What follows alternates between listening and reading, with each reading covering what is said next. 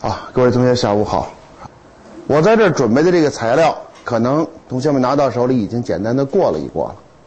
我第一个需要问的问题就是，在座各位是海淀区的还是西城区的？各位，海淀都是海淀的吗？你是东城的。好，那我们就有两种教材了。你在哪哪个学校？二中也用人教版。哎，二中怎么这么大胆子？居然敢公然对抗东城区的行政命令！好，我为你们二中叫好啊！二中的学生有很多初中毕业以后考到四中去了，可能你有一些同学就现在就在我手底下混汤呢，啊！所以我因为从二中啊，从五中啊，呃，东城这边来的是比较多的啊。其他的同学基本都用人教版是吧？呃，二中这位也是，那我们就有了共同语言，因为我在西城，四中用的书呢也是人教版的。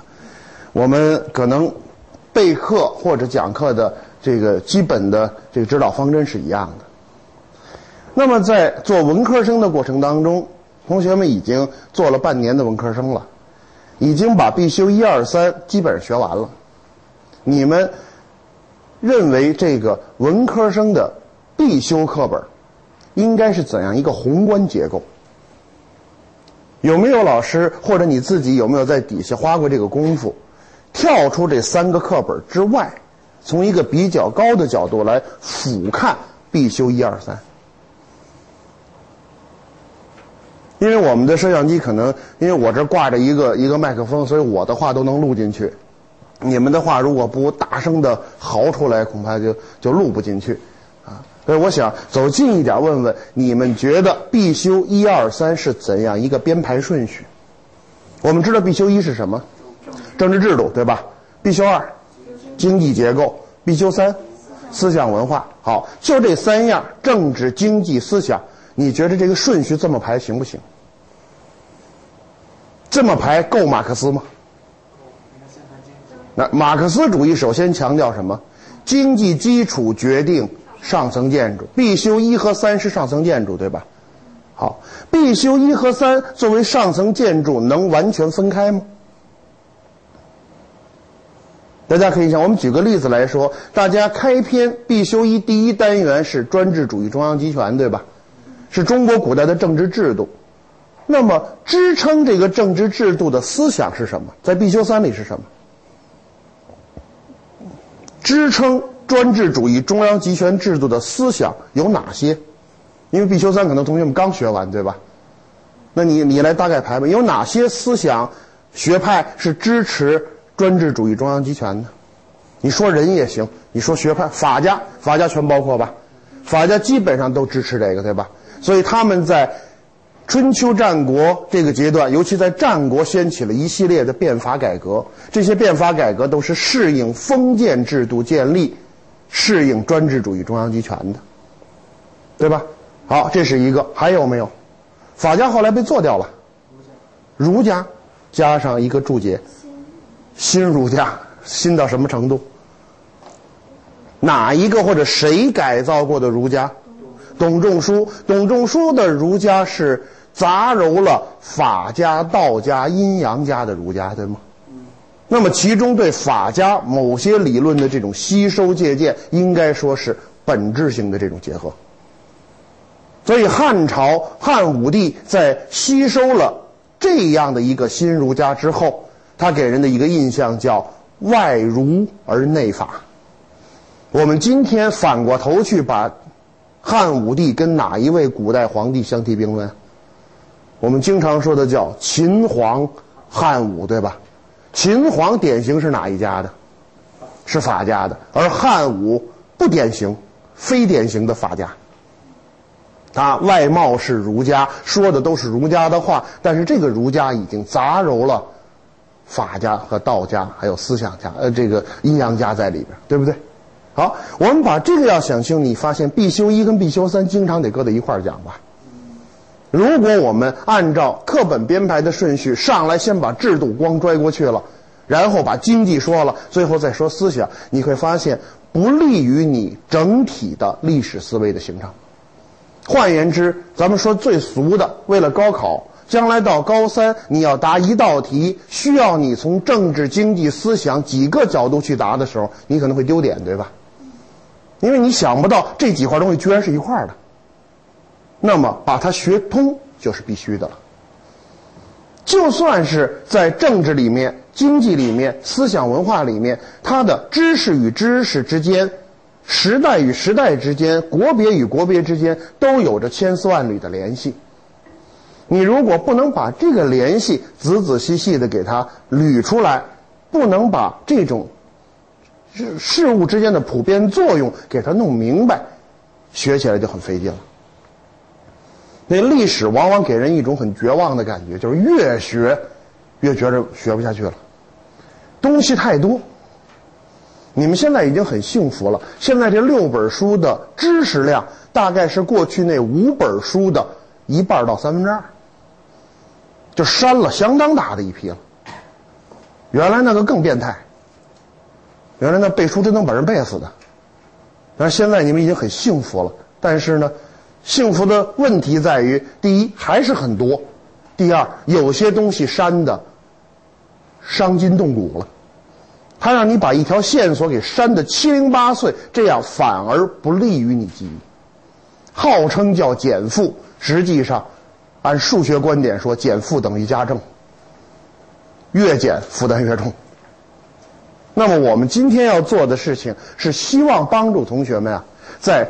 必修一二三已经学过的基础上，我用了一些表格图示，我们来看看这些内在的联系。我在讲的时候不会拘泥于必修一二三，我会跳着讲，挑着讲，明白这意思吗？在这个材料发给你的时候，你可以拿回家去自己再全面的去跟着你的书来总结。嗯，我今天因为时间关系，我可能会挑一部分东西来跟同学们进行分享。那么在这个过程当中，我希望在座的同学们能够给我相应的回应。这个回应是非常重要的，因为有的时候我要是讲的呃比比较入神了，我可能就就飞出十万八千里之外了。我得看清楚你听明白没有啊？你要是有问题，随时举手。咱们是小班，小班没关系，好处就在于。高中生的水平，研究生的待遇，啊，你随时举手打断我，我们都可以停下来一起来聊聊，啊，好，我们一起来看看，我这个体系还是按照必修一二三的这个结构来的是吧？我们首先来看第一，必修一叫政治文明历程，首先的题目是中国古代的政治制度，我们刚才已经提到一个词叫专制主义、中央集权是吧？它是中国自有国家以来就这样吗？在它之前是什么？我们这表上写了吧？夏商与西周，东周分两段，春秋和战国。如果说专制主义、中央集权起自于战国的话，我们可以把春秋之前叫做中国上古的这个时代，对吧？上古时代，原始社会我们不说了，那会儿没有国家，也谈不上什么像样的政治制度。我们从夏朝开始说，在这儿需要你记住的东西是什么？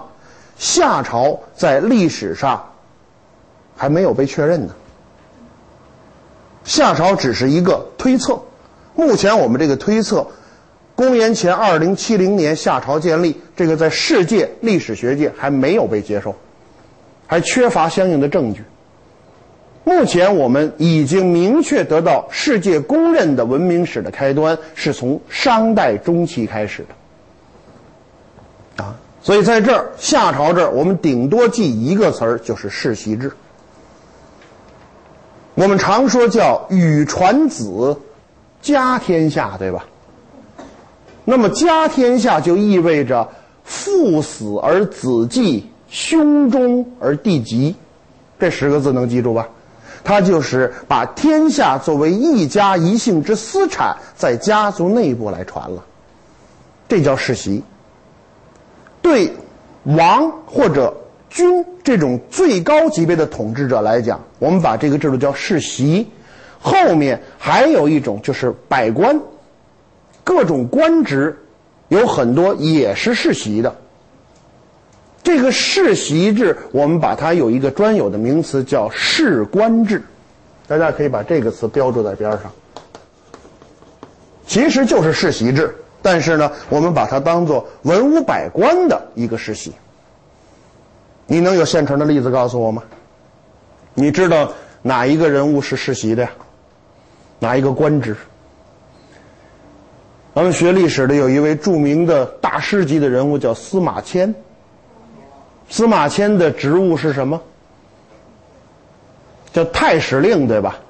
哎，他也有人把他叫太史公，对吗？《史记》的原称叫太史公书啊。他爸爸叫司马谈，就是太史令。所以史官在过去就有这种仕官的感觉，不是说他不可以换啊，史官是可以换的，但是通常情况下。这种父死子继、兄终弟及的事情，在某些官职里面是常见的。好，那么我们不管他是世袭制还是世官制，我们可以看到，在政府里面，各级的这种领导人、各级的这种官员，他们是靠什么来传承自己的这个位子的？在世袭或世官这里边，是靠什么来传承的？你要去想父死子继，兄终弟及，父子与兄弟之间是什么关系？血缘关系，非常好。他们按照血缘的关系来传承自己的职位，对吗？我们不做过多的评判，大家可以想一想，血缘这玩意儿靠得住靠不住？比如说，你爸爸是皇上，你就是天生的皇上。你要弱智呢？你爸爸是太史令，你就是潜在的太史令。你要是喜欢物理呢，这不耽误你成为科学家吗？你非得学文不可是吧？有些时候，你知道血缘并不必然保证这个二代三代适合于这个职位吧？对吗？我们知道，今天我们已经把这种东西给废掉了。啊，我们现在比如说国家公务员用什么方式来来做国家公务员？有一个考试，对吧？这个东西应该脱胎于什么制度呢？用考试的办法来选拔官吏，科举制，对不对？好，那么科举制取代士官制，或者取代一切以血缘为传承纽带的这种选官制度，是一个历史的。填空，创举，创举就不一定是好词儿。专制主义中央集权，它也是一个创举。历史的变革还是中性的进步啊，你得有你的观点，这是一个历史的进步，对吗？好，我们不去多说它了。我们回到这儿来看，专制呃这个呃西周的制度。夏商主要是这个世袭世官是吧？西周有开创性的地位，因为它有几个重要的制度。从政治上来说，一个叫分封制，一个叫宗法制，对吧？分封制与宗法制是什么关系呢？对，这八个字在“互为表里，相互依存”，可基本上也没说。你想想看，什么叫互为表里？什么叫相互依存？我要跟你较真儿的话，相互依存就意味着一损俱损，一荣俱荣吧？那分封制在什么时候就被废了？至少在秦朝就废分封行郡县了吧？往前说到秦国就有废分封行县制了，对不对？宗法制废了吗？没有啊。宗法制到现在完全废了吗？你们可能感觉不到，因为你们基本上都是 one child policy，你们都是一孩政策，独生子女是吧？房顶开门六亲不认，再过若干代，从你们的语言文化这个词典里边，什么叫舅舅啊？什么叫姑妈呀？什么叫二姨姥姥啊？全没有了。你想啊，你现在是一个，将来你们那口子也是一个，你们俩生出来那还是一个，一个再找一个。他没有兄弟姐妹，对不对？你们现在可能叔叔大爷、舅舅姨夫还有一堆呢，再往下呢，他上哪儿找去？再传若干代，这一孩政策之下，你们就发现，这种宗法制度的遗绪在你们身上可能就很难显现，因为宗法的最核心的东西叫嫡长子继承，与子分封吧。您要就一个，那可不就嫡长子吗？对不对？从这个角度来看，宗法制度未来可能就慢慢就要受到更进一步的瓦解。可是到今天，你倒到你爹妈这辈儿去，他如果有兄弟几个，他如果不幸身为老大的话，他可能就要有义务去照顾那些弟弟妹妹。如果你的爹妈或者你爷爷奶奶是从农村到城里来的，他创业成功了，居住在北京了，他可能老家有一帮亲戚，是吧？那么他们可能到北京来投亲靠友，那时候你们家可能就是你们老家住北京的联络站了。往往是这样，因为我自己有亲身体会，我父亲是，我我有三个叔叔，哥四个，我爸是老大。平常回老家的时候，大概得有一百七八十人陪他一块吃饭。我是长房长子，我回去级别比我爸低，大概得有六七十人陪我吃饭，陪我吃饭的我都不认识，但是特热情，特别的热情，一摆就是连桌牌啊！我坐在当间我说我那会儿很年轻啊，但是这，花白头发的人管我叫叔叔的，叫大爷的，叫叫什么都有，啊，还有管我叫爷爷的，啊，我这这爷爷当的，你这很爽。但是我就得管他们，啊，我得我得管他们，因为我是长房下来的，所以这样的一个感觉，让我能体会到宗法制度在分封制被废掉数千年之后，它还有某种形式的依存。那反过来再看，刚才同学们说“一损俱损，一荣俱荣”，还对吗？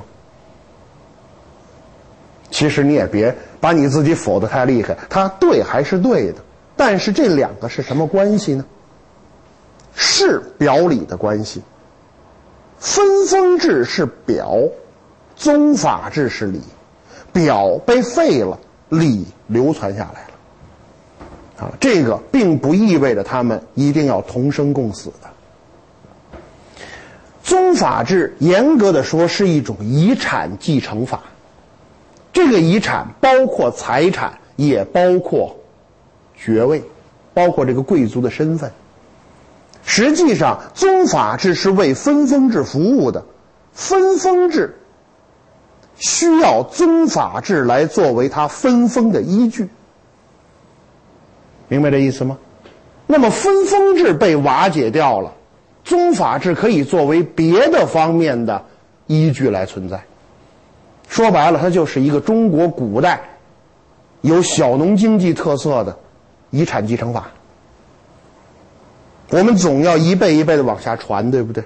这个传的过程总需要有一个继承与被继承的过程，而这个继承与被继承的过程，我们发现必须要有一个规则，否则就打起来了，就乱了套了。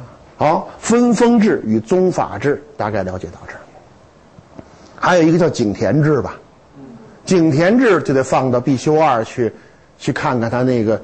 经济属性了是吧？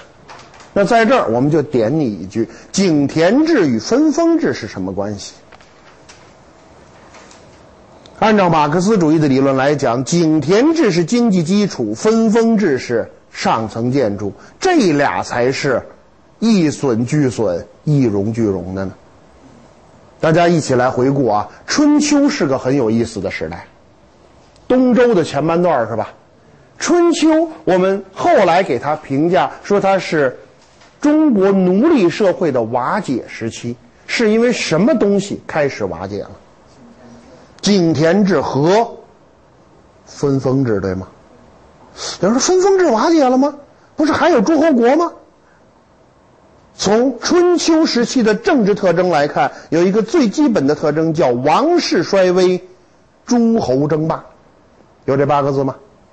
王室衰微，诸侯争霸，分封制还能继续吗？分封制必须是王室分封诸侯，对不对？你看看春秋时期那五霸，哪一个真听周周天子的？基本上没有吧。从这个角度来看，分封制在春秋已经瓦解，井田制在春秋已经瓦解，而这两个制度恰恰是西周作为中国古代奴隶社会的鼎盛时期的标志。这两颗柱子都出现瓦解的迹象，整个上层建筑这制度就出现了瓦解的迹象，对不对？那你往下推到战国会出什么事儿？还是瓦解吗？彻底的被取代了吧？分封制被什么取代？郡县制上来就有，那秦始皇以后的事儿。你如果说商鞅说秦孝公的时候的事儿，应该是县制对吧？废分封，行县制。那会儿没有明显的郡县这个制度，废井田，开阡陌。承认土地私有吧，大家对商鞅变法有没有一点点印象？虽然它是选修课的，可是，在讲到这个呃秦秦国的变法的时候，我们还是得提提它吧，对吗？好，两个制度都被瓦解之后彻底废除了，被新的制度取代了。战国是中国社会发展史上的什么时期？奴隶制灭亡。封建制建立的时期，可以吗？好，到这儿我们所需要掌握的高二水平的东西齐了。那我们来看看专制主义中央集权。这个专制主义又叫君主专制，是吧？君主专制，中央集权。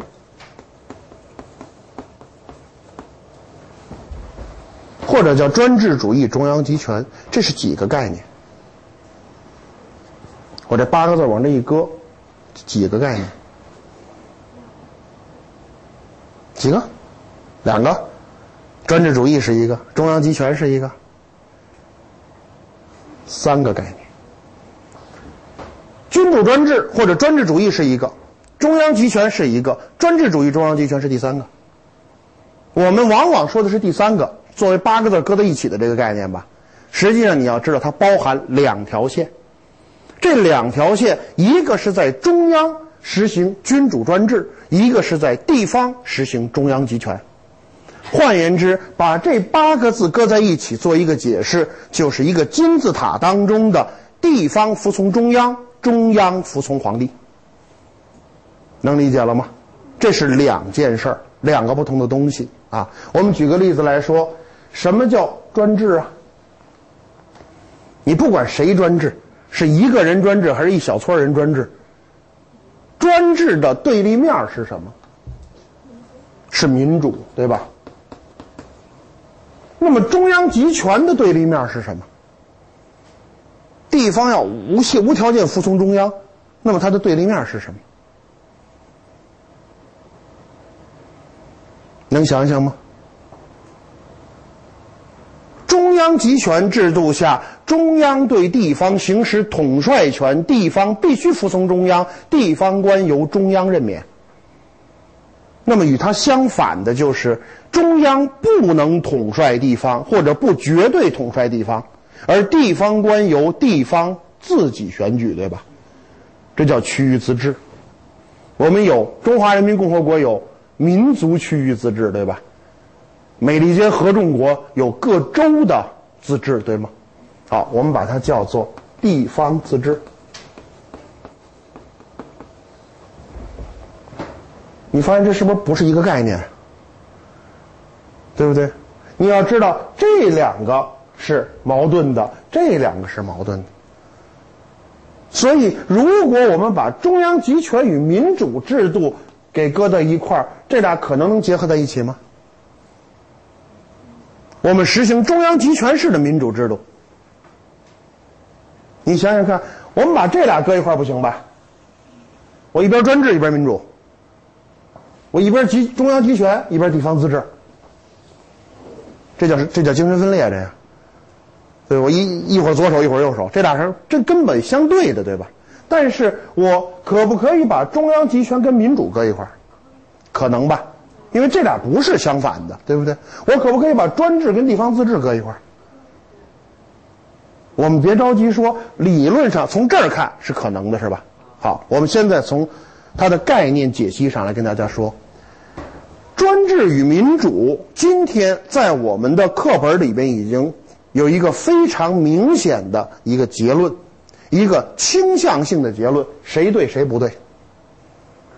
专制不对，民主对，因为我们讲了很多从专制向民主。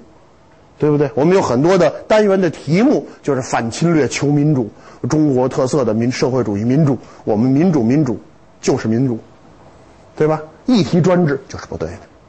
但这俩谁对谁不对？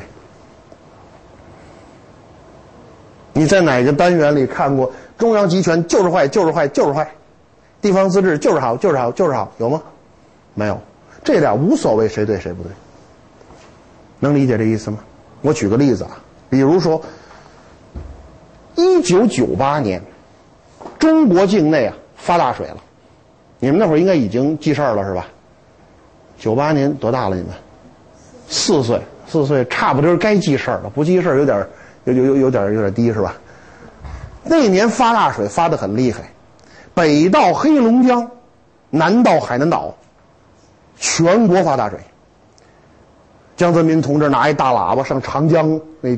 堤坝上啊，搁那嚷嚷，对吧？解放军战士排成人墙，扑下去堵决口。那当时这是很厉害的事情，百年不遇的大洪水。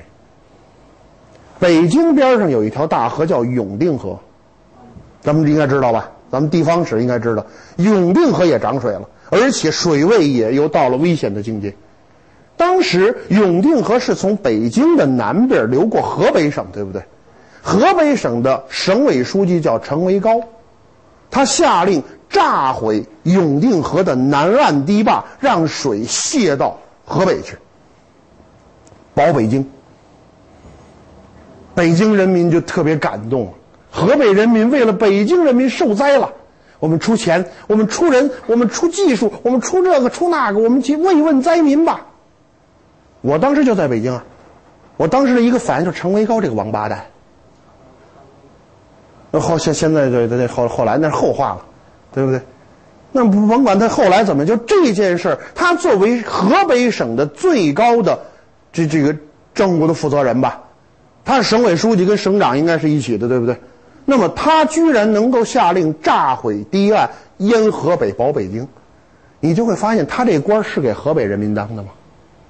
如果是的话，河北人民会怎么样？肯定召开河北省的人民代表大会，罢免他，或者河北省的党代会干掉他，对不对？他这官是给谁当的？给北京当的，给中南海当的。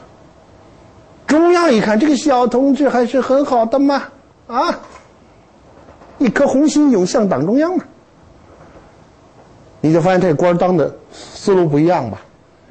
这事儿。做的对与不对，我不做判别，我能让你看出来他这官给谁当的。一九九五年，美国发生了一档子事儿，挺有意思。九五年是反法西斯战争胜利五十周年，对吗？二战结束五十周年吧？哎，联合国就请了。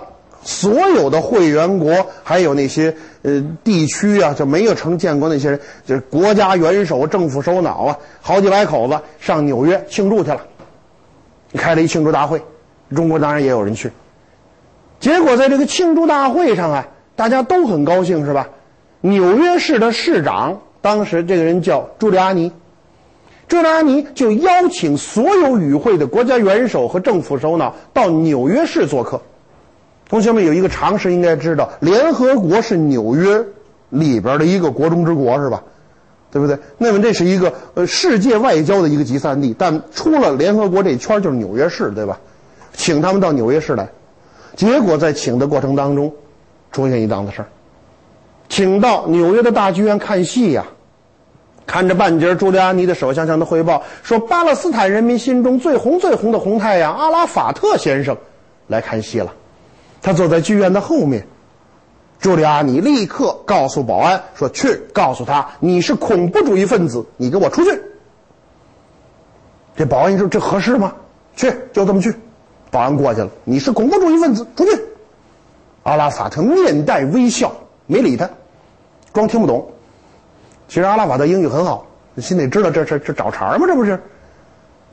第二波警卫过来，你要不出去，我们就让你出去。说白了，把你递了出去。最后阿拉法特消失了，自己走了，没让他们递了。美国总统克林顿震怒啊！你是这这是这是联合国的客人，那是诺贝尔和平奖的得主，他那诺贝尔和平奖还是我斡旋的。怎么这这这这这是什么事儿？你公然你个小小的纽约市市长，居然敢把联合国的客人，把我美利坚合众国总统的客人给轰出去？你要干什么？白宫发表声明，严厉谴责纽约市政府和纽约市长。朱利安尼回答。我的地盘，我做主。M 总人，你管不着。这是纽约，不是你克林顿。再闹腾，你都滚出去。克林顿回去了，没办法。总统拿纽约市市长没办法，因为纽约市的市长是纽约人民选的，纽约市的人民选的，连纽约州的人都管不了。在美国，总统不是州长的上级，州长不是市长的上级，市长不是镇长的上级，镇长不是家长的上级。明白这意思吗？虽然他的级别肯定比朱利安尼高，对吧？但是他管不了朱利安尼，朱利安尼想干什么都行。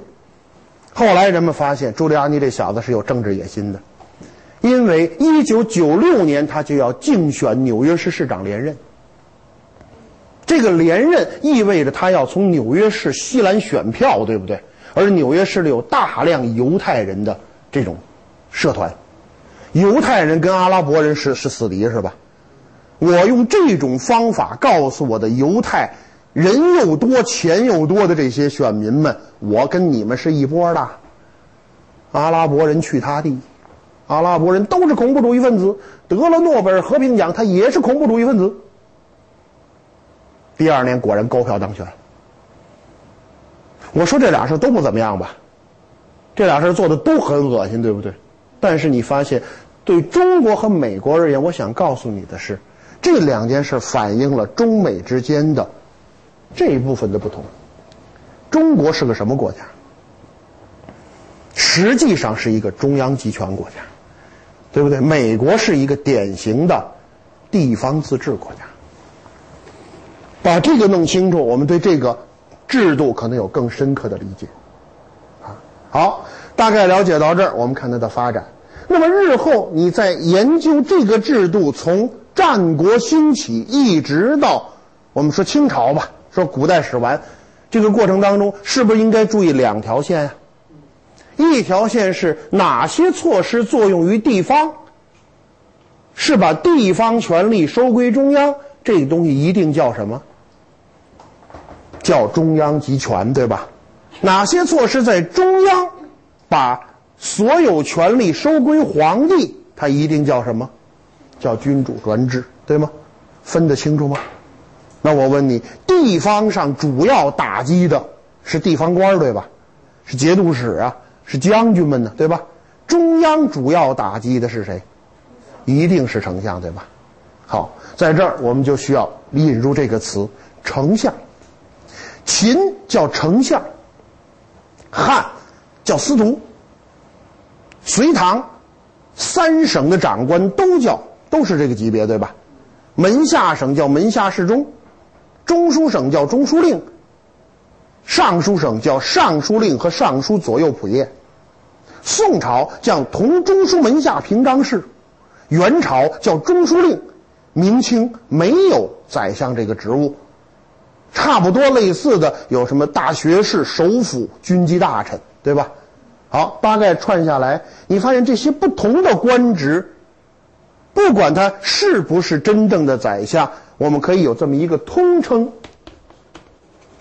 叫宰相，是吧？可是没有一个朝代叫这个名的，各个朝代都有不同的名但是我们一般说这都叫宰相。我们好多俗语什么宰相。那宰相刘罗锅那肯定是错的，因为刘罗锅是清朝人呢，清朝没有宰相，对吧？比如宰相肚里能撑船，对不对？大人不把小人怪，宰相肚子里种白菜，什么这这全是这，说明宰相要大肚能容嘛。但你看这词儿有没有学问？我们把这号“天子脚下，一人之下，万万人之上的百官之长”通称为宰相，是吧？那这个词你怎么去解？什么叫宰相？他能告诉你什么感觉？你得分着看，什么叫宰，什么叫相。宰相，宰相，绝不是宰大象的，是吧？这宰是什么意思？有没有这个词？主宰，对不对？主宰是什么意思？主宰就是控制，就是有实权，对吧？对不对？明白这意思吗？我能够主宰你的命运，那我就是你的上帝呀。主宰是不是这意思？那什么叫相啊？这这词就就就需要你考虑考虑，什么叫相啊？有一个词儿叫“吉人自有天相”，有这么词儿吧？什么意思啊？是相貌的意思吗？好人的脸都蓝哇哇的，都二级天，跟豆墩似的，不像话呀。吉人自有天什么？帮助。相者，相助也。你看这学问出来了没有？宰相，宰相，既主宰，又帮衬。主宰谁？帮衬谁？主宰百官，帮助皇帝，对吗？一人之下，万人之上，对吗？好。这就需要一个问题，一个巧妙的学问，就是你当宰相的时候，你是宰多还是相多？你如果相多，那么你就体现出是皇帝的助手，对不对？那皇帝说了算，你说了不算，那么你将不能够有效的约束皇权，那就是君主专制越来越厉害了吧？对吗？如果你宰多了呢？那皇上就得宰你了，那个宰是动词，明白这意思吗？所以这个官太难当了，你得把握好一个平衡度。而这个官从他有的那天开始，一直到他最后被明太祖朱元璋取消了，是吧？你会发现在这七一两千年左右的这个历程当中，充满着军权与相权的斗争。这就是我们所说的 君主专制、中央集权制度演变过程当中，君主专制这个层面的主要矛盾。我们找到了主要矛盾就好办了，对吧？具体的史实，你比如说像宋太祖，咱们举个例子，宋太祖赵匡胤是不是有一堆馊招啊？他在中央，咱们举个例子，他在中央干嘛来着？分割相权。这是必修一的东西吧？比如说，他把丞相叫同中书门下平章事，对吧？但是这是一个荣誉衔有没有实权啊？没有，实权掌握在副宰相手里，对吧？副宰相叫什么呢？叫参知政事。比如说范仲淹，比如说王安石，这都是当的参知政事，而不是。同中书门下平章事，明白这意思吗？所以实际上用副宰相来分了宰相的行政权。他设了三司使，管中央财政，对吧？这样就分了宰相的财政权。他设了枢密使来管中央的军事，这样就分了宰相的军事权。还记得？赵匡胤干这些活的指导思想，是不是赵普教给他那句话？他问赵普：“为什么这这么乱乎啊？为什么地方老打中央啊？为什么老军阀割据混战，人民流离失所呀？”赵普回答：“无他，是方阵太强而君上太弱也。想治这个也没什么好，无他，奇巧啊，为稍夺其权。”治其前谷，收其精兵。做题看过这个没有？你们讲课也应该用这个，对不对？治其首先是稍夺其政权，治其前谷收回财政权，收其精兵，夺取军权吧。我刚才说那仨是不是？中央是不是皇帝在向宰相夺权呢？对吗？好，把这个弄清楚，你就发现这个制度很容易理解。细节的东西，我在这不一一的去说了。同学们理解了这些概念，回去以后落实到你的课本上。我们这个书有一个缺点，就是它把专制主义跟中央集权写在一块儿了，有的时候挺乱。你要想把它分清楚，就要仔仔细细的来给它分开。基本上有一个判断标准，只要这个政策是针对地方的，它就是加强中央集权；只要这个政策是针对中央的，它就是加强君主专制。明白吗？好，把这个弄清楚，我们这个制度基本上就说到这儿。啊，好，制度的演变跟着思想演变是不是一起的呀？我们举个例子来说。思想在什么时候实现了大一统？汉武帝罢黜百家，独尊董子的儒术，对吧？这董仲舒修改过的儒术，啊，把这个要想清楚，我们在必修三这儿就应该特别小心这个思想的这个发展，啊，我们一起来看看，把它翻到后面去，在第七页上。百家争鸣，我们不现在先不多说了。从百家争鸣到秦始皇的焚书坑儒，汉武帝的罢黜百家，对吗？那你如何理解秦皇汉武的一致性啊？这俩人干的是一回事吧？秦皇叫焚书坑儒，他用什么方法实现思想大一统？烧书杀人的方法吧？说白了就是秦始皇挥舞着大棒，不服者抽之，对不对？汉武帝挥舞着什么？胡萝卜。服者赐之，给你吃的来。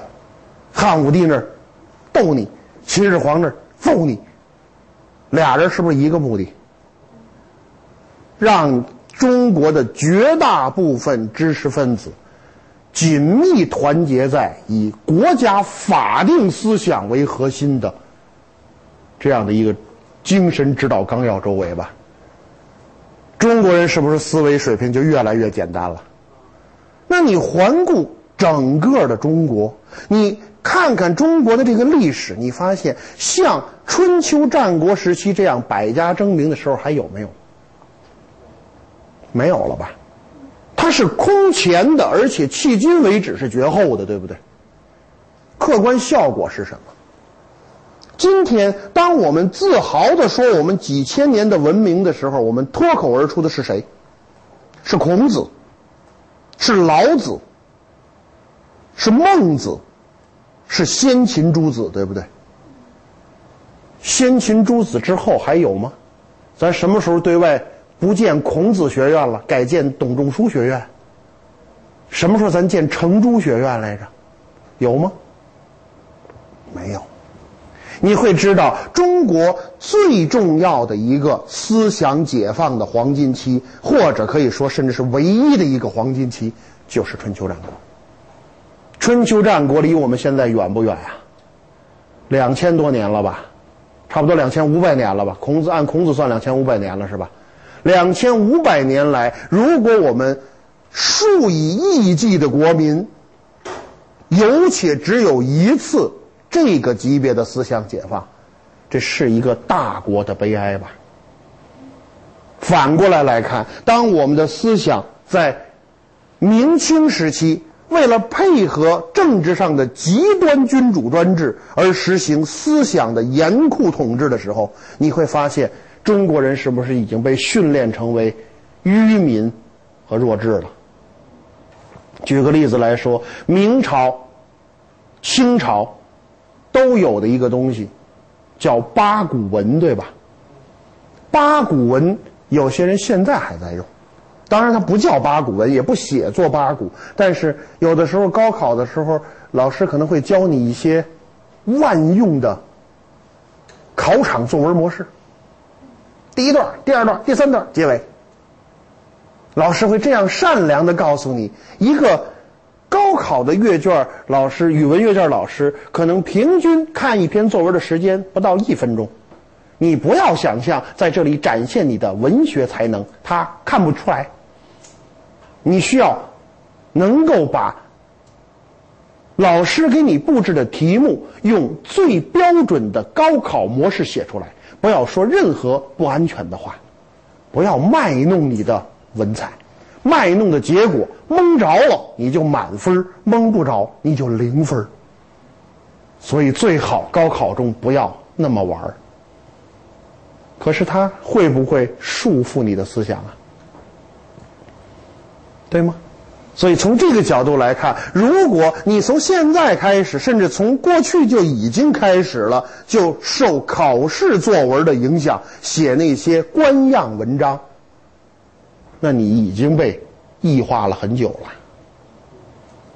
八股文害人不浅呐，比他更厉害的就是文字狱吧。文字狱，坦白的说。办文字狱案的这些皇帝呀、官员呀，他们有一个基本的指导思想，叫说你是你就是，不是也是；说你不是你就不是，是也不是。换言之，你写的文章什么意思，不由你做主，而由我做主。看我需要你是什么意思，我需要你死，你就是大不敬；我需要你活，你就什么事儿都没有。咱们讲。清朝讲明清的这个文字狱的时候，同学们知道几个著名的案例吗？我举一个给你听听。比如说，有一个案例叫为民所指案，叫为民所指案，什么意思呢？当年清朝高考啊，有一个江苏、江西这个地区的主考官叫查嗣庭。查嗣庭作为地区主考，他要出题，对不对？哎，我问你啊，八股取士用什么当出题的卷？出题的这个范围啊？四书五经吧。为民所指是《诗经》里的一句，出题范围超纲了吗？《诗经》是不是四书五经中的一个？没超纲，对不对？出这题挺好吧？按为民所指做题吧。皇上急了，因为皇上是雍正。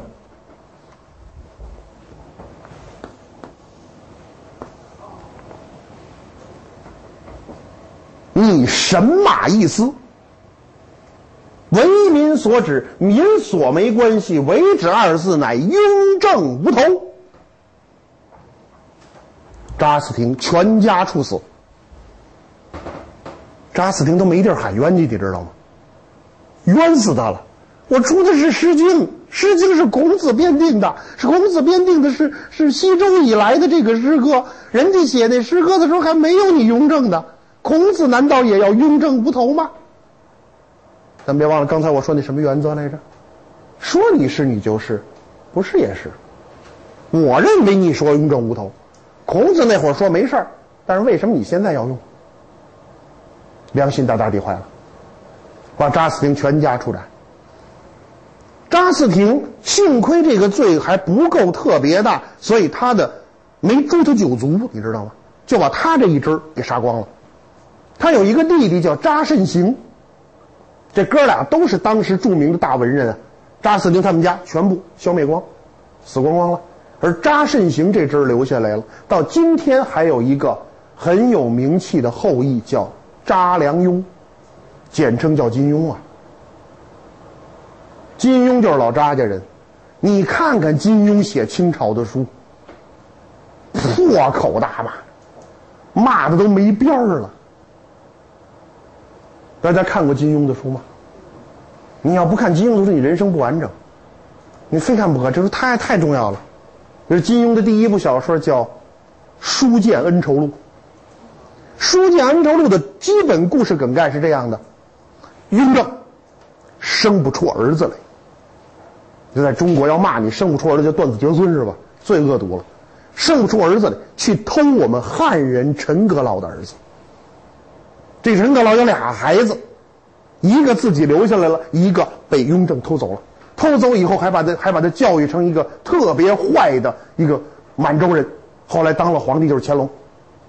实际上，红花会的这个会首陈家洛和乾隆皇帝是亲兄弟，本是一母同胞，都是汉人。结果在你们满人的宫廷里边，我们这好孩子让你教坏了。明白这什么意思了？破口大骂了。你再看《鹿鼎记》，这是最后一部小说，《鹿鼎记》里边，清朝还有好人吗？无非就是贪官暴君，说，你说这康熙还算是好人，但是给人的感觉深不可测呀。他一直在利用韦小宝，他早就知道韦小宝是天地会的。你感觉这人根本不是你的真朋友，而且运用汉人骂街的一个特常用的手段，就是我骂不了你，我骂你妈。你看看《鹿鼎记》里边是不是给康熙弄一假太后？你们可能都没看过，这这太重要了。这个给康熙弄一假太后叫毛东珠，神龙岛来的，跟那胖头陀还有一一腿私人关系，不正当的男女关系。抡圆了我骂你妈！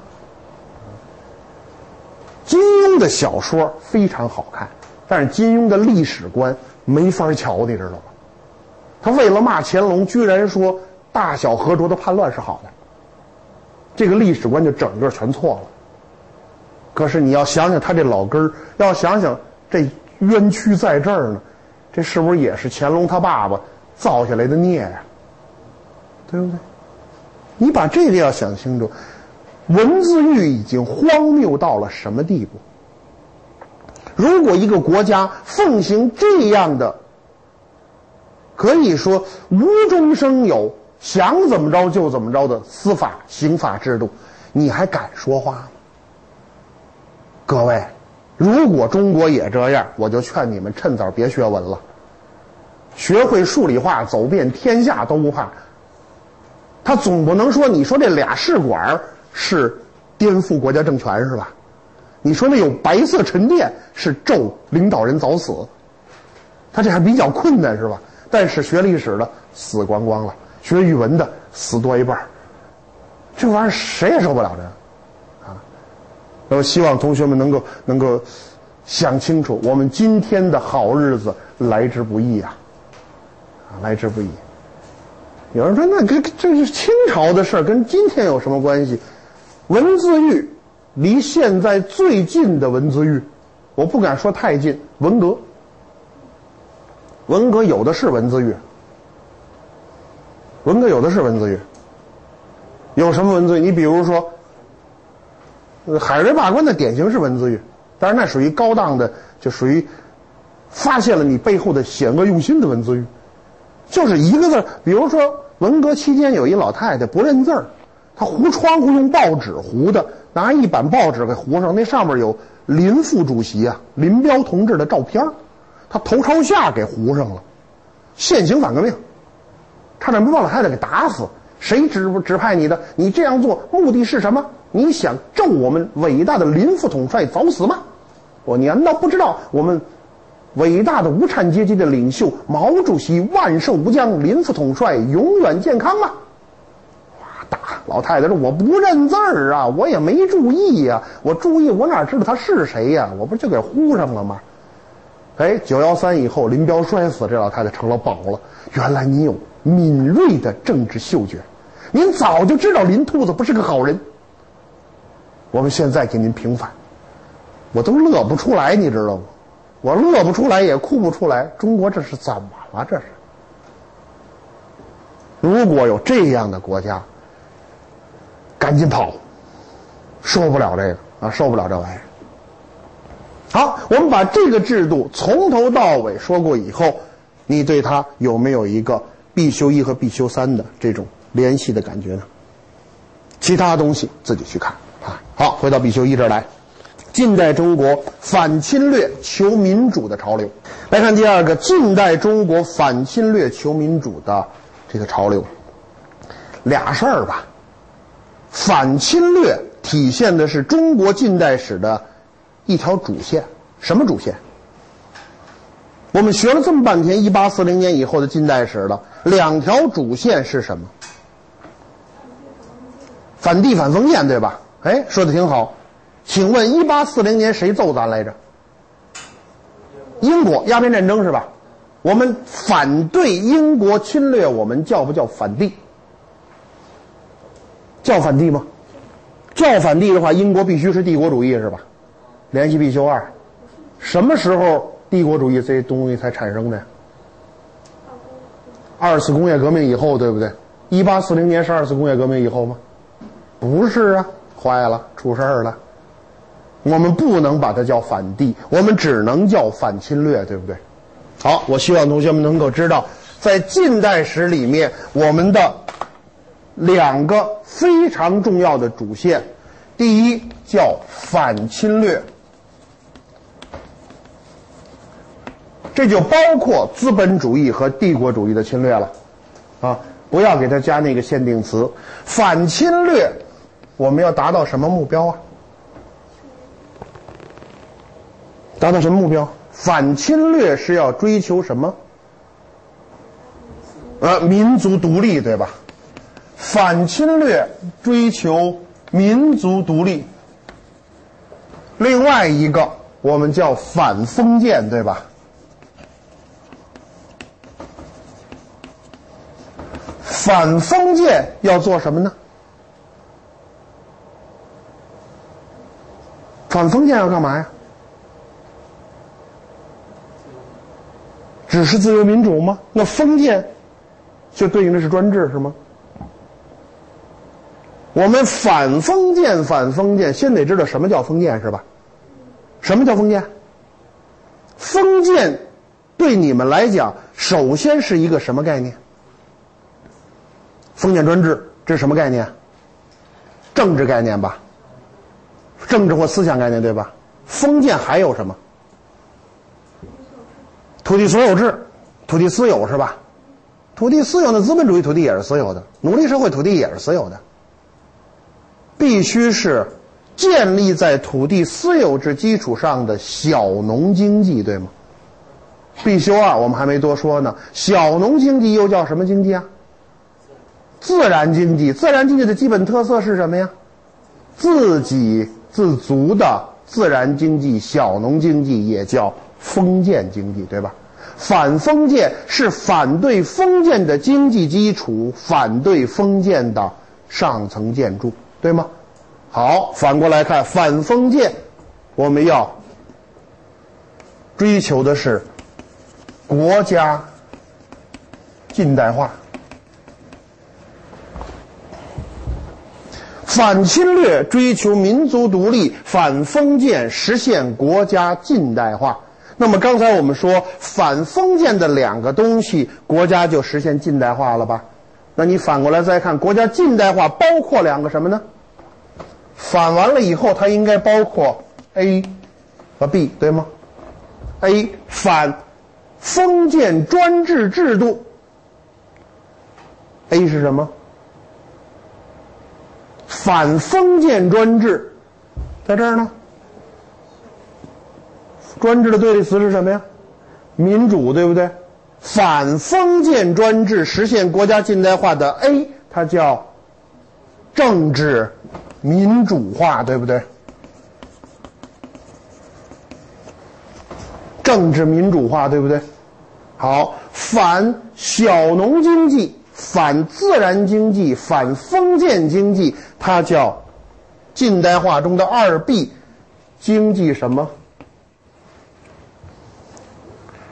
经济什么化？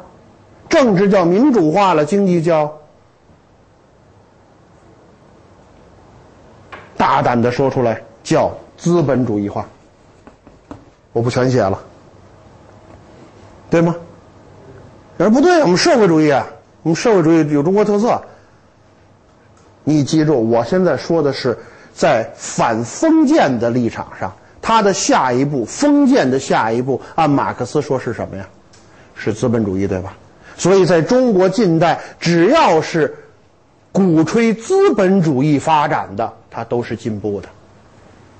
社会主义是比资本主义更往后的东西，对不对？好，那单说，只要记住这一点，国家近代化就是政治民主化加经济资本主义化。好，这个结构能出来了吗？好，我们现在回到这儿来看这个题目：反侵略求民主，是不是他提到了这个呀？他也提到了这个，是吧？他没提经济，对吗？题目中没有提，我们不能不提。我们需要你知道，这是很重要的东西，好吗？好，接着来看。那我们可以看到，从反侵略这条线上来，就有侵略和反侵略吧？那我们得知道有一系列的侵略战争或者侵略行径，对吧？大概捋一捋，不用看我这片子，就在脑子里边想有哪些近代西方国家对中国的侵略。最早的鸦片战争，然后第二次鸦片战争，然后中日甲午战争，然后八国联军侵华战争，再往后。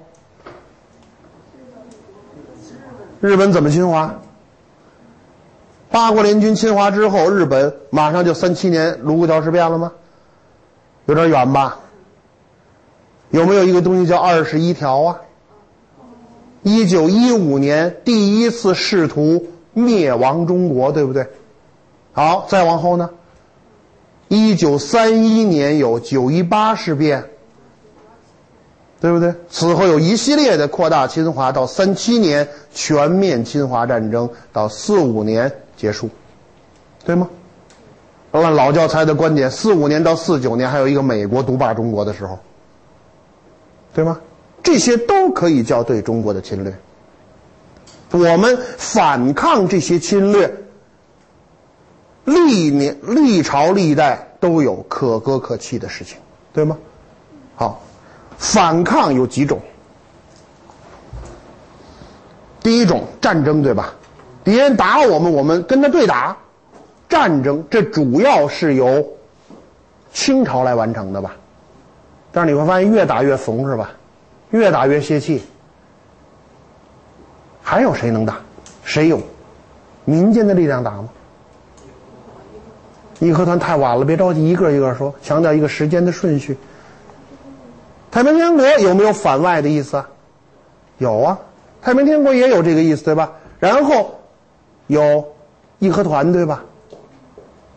然后还有全民族的抗战，对不对？这是光打政治运动呢，有没有反外的？政治运动上，比如学生的罢课、商人的罢市、工人的罢工。有没有明确反外的特著名的一事儿？叫五四运动，对不对？是吧？后边还有好多类似的事情。你要是把这些东西串在一起，你会发现，中华民族自一八四零年到一九四九年间，不间断的遭受到各种西方势力、殖民侵略势力的这种欺辱和践踏。中国的这个政府是越来越怂，但是我们的人民是越来越觉醒，对吧？我们知道，最终在三七年到四五年的抗日战争当中，我们取得了百年以来的完全的胜利吧，算第一次完全的胜利，对不对？好，把这弄清楚就行了。是不是反抗外国侵略就是好？就是好，就是好，能这么说吗？为什么不能啊？你侵略我，我反抗你侵略我还不好？你们难道不爱国吗？你们敢说我爱国不对吗？你举个例子来讲，比如说义和团，义和团是不是反帝爱国斗争？他反对不反对帝国主义侵略？反对啊！他真动起来了吧？农民阶级反对帝国主义侵略，争取或者实现民族独立，对不对？怎么错了？我们义和团哪儿错了？你凭什么说我们爱国不对？义和团在争取民族独立的时候，他同时伤害了什么？国家近代化。你相信义和团会民主选举吗？你相信义和团会发展资本主义吗？不会吧。那么这就出现一个问题：如果我的这个运动既符合任务一，又符合任务二，我无疑是伟大、光荣而且正确，对不对？但我如果仅符合任务一而不符合任务二，是不是就值得讨论了？我要两个都不符合，那就是汉奸卖国贼了，是吧？对不对？把这个弄清楚，我们需要同学们做出一些判断。我们也看到清军的这些抵抗，最后基本都是战败了，是吧？中国政府可能除了最后一次抗日战争，算算算打赢了，其他基本全是败，败了就得签条约，是吧？从条约的角度来看。你有没有发现世界资本主义发展的脉络？一八四零年咱们挨打了，一八四二年签的《南京条约》，对吧？《南京条约》及附件，然后一八四四年又跟美国、法国签了《望厦条约》和《黄埔条约》，我们把这叫第一组不不平等条约吧。这些条约，你不用给我细背它的内容啊，你回想一下，它主要说什么事儿？他主要要什么权利？开设通商口岸、协定关税，对吧？要这些，这属于什么权利？叫什么特权？经济特权。英法美这些国家意在通商，对吧？第二次鸦片战争呢？英法一块打，美俄跟里边搅和，最后中国跟四个国家签条约，是吧？签了一堆条约，对英法美是不是扩大通商口岸啊？增加侵略权益吧，对俄国呢？俄国主要要什么？要土地，对吧？你会发现，俄国这个国家有疯狂的，我们叫它嗜土性，对不对？他对土地的热爱远超老鼠对大米的热爱。他几乎把每一块征服的土地都直接并入本土，对吧？他都不设殖民地，他直接并入本土。所以后来这俄国才傻大傻大的。今天俄国都苏联前苏联都解体这么些年了，剩余俄罗斯还一千七百万平方公里，等于俩中国。好家伙，这么大个一国家，跟它的视土性相关吧？我问你，为什么英法美不视土？你发现英国在中国直接割占的土地是多大？英国在中国也也要了点土地是吧？香港岛、九龙司加一块儿几十平方公里。俄国在近代拿了中国多少土地？清朝那会儿就拿了一百五十一万以上，后来斯大林同志又从在四六年又把外蒙古给弄出去了，这外蒙古一出就少了一百五十万。近代一百一十年间，中国直接或间接损失在沙俄及后来苏俄、苏联手里的土地超过三百万平方公里，三百万呐！一个印度出来了吧？印度是不是土地上算一个大国了？现在世界上超过三百万平方公里的大国有多少？没几个呀，三百万差不多肯定进世界前十了，应该可能进前五。前五前五够呛，可能前前十是肯定进了，对吧？第一是俄罗斯一千七，第二加拿大九百九，中国九百六，美国九百二三十，这是四个大国吧？再下巴西、澳大利亚，这都是七八百万平方公里的，三百万可能紧跟着就在后边了，对不对？那在这样的一个大面积的领土沦丧的时候，我们能不能比较为什么英法美不喜欢要土地，而俄国还有日本是吧？日本也特喜欢要土地，是不是？为什么这俩倒霉催的那么喜欢要土地？脑子里能想想吗？英法美跟俄日都是资本主义帝国主义国家吧？他们有什么区别？英法美的发达程度要远超俄日吧，对吗？好，一个经济强国，一个经济上相对弱的国家，一起来到这间教室里进行经济侵略，谁占便宜？英法美占便宜，俄日卖不出去东西吧，对不对？如果我们这两拨人都跑到你们这儿来殖民的话，俄日肯定是要吃亏的，它竞争不够，对不对？他怎么来弥补这个竞争不够呢？我把这教室的这半边割占了，这半边变成俄国和日本了。英法美是不是不能轻易进俄日啊？它可以侵略经济侵略中国，但是它不能经济侵略俄日，对不对？那这块地方是不是等于就是俄日的专享权了？你记住，凡是热衷于占土地的，都是比较落后的，都是比较落后的国家。有人那英国占的土地更多，英国占的都是殖民地，它没有直接变成本土，明白这意思吗？而俄日这种国家都是要把这些地方变成本土的，所以我给它起名叫世土性。那你再想一想，什么阶级最世土啊？封建地主阶级是吧？老地主最世土吧？哎，中国是不是封建社会时间挺长的呀？中国人世土吗？中国人喜欢土地吗？别轻易说不不喜欢啊！中国人是不是也挺喜欢土地的呀？对不对？中国也是一个很世土的国家，因为我们有封建的传统。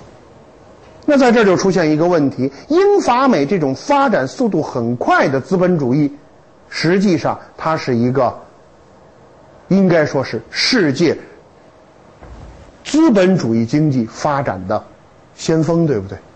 他们可以不试土，可以通过强大的工业生产能力来弥补土地上的不足，而其他相对比较落后的国家。它就有明确的封建性和军事扩张性，能理解这意思吗？好，我们回到英法美这儿来，这俩谁是主流啊？谁是资本主义社会的主流？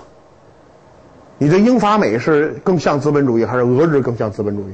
还是英法美，对不对？那英法美这种资本主义的主流发展，一八四零到一八六零年间，完全是以通商口岸为主吧？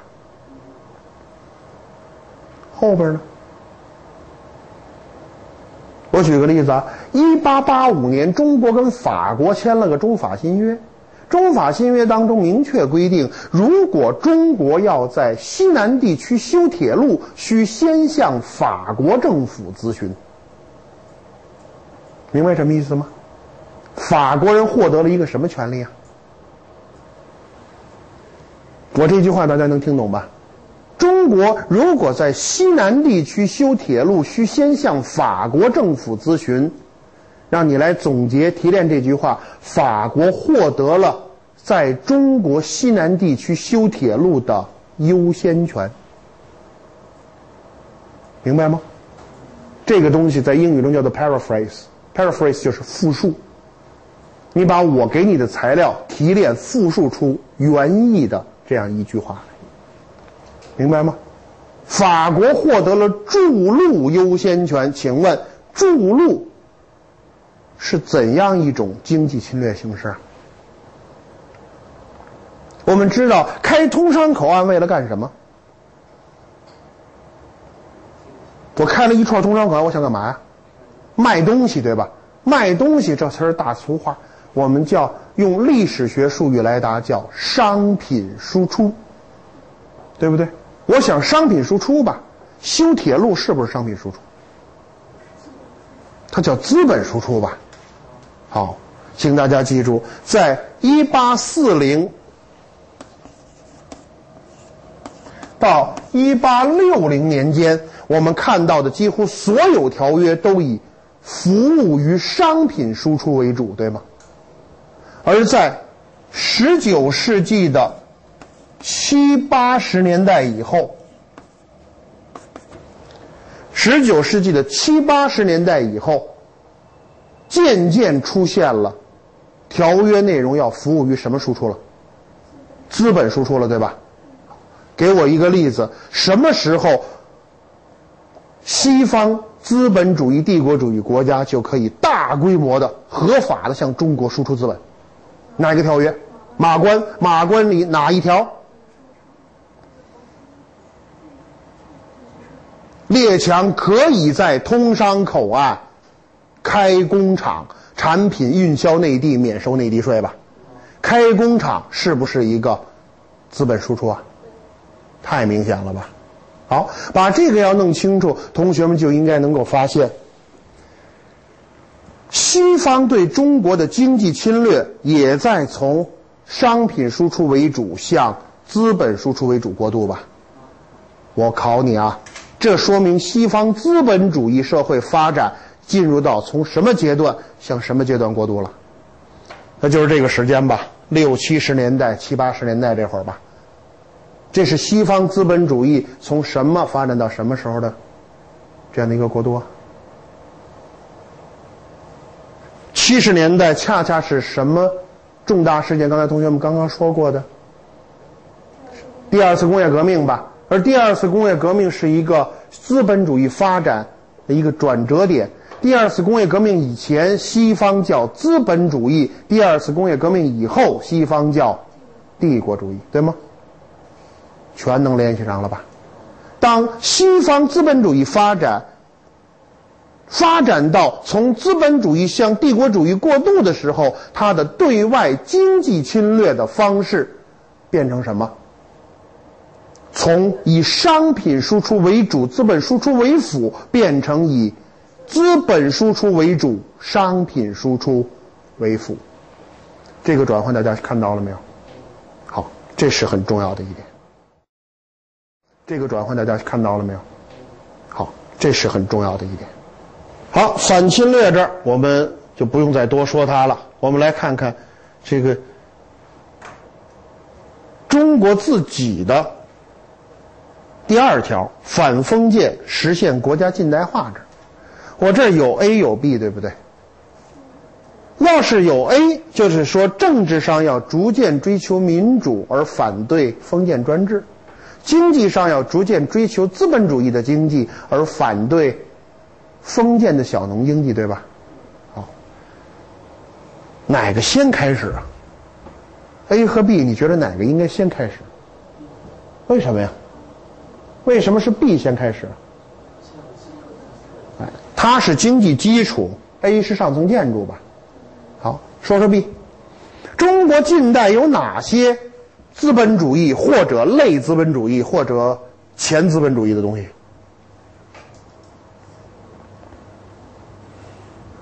我们发现中国在明朝中后期以后有没有资本主义啊？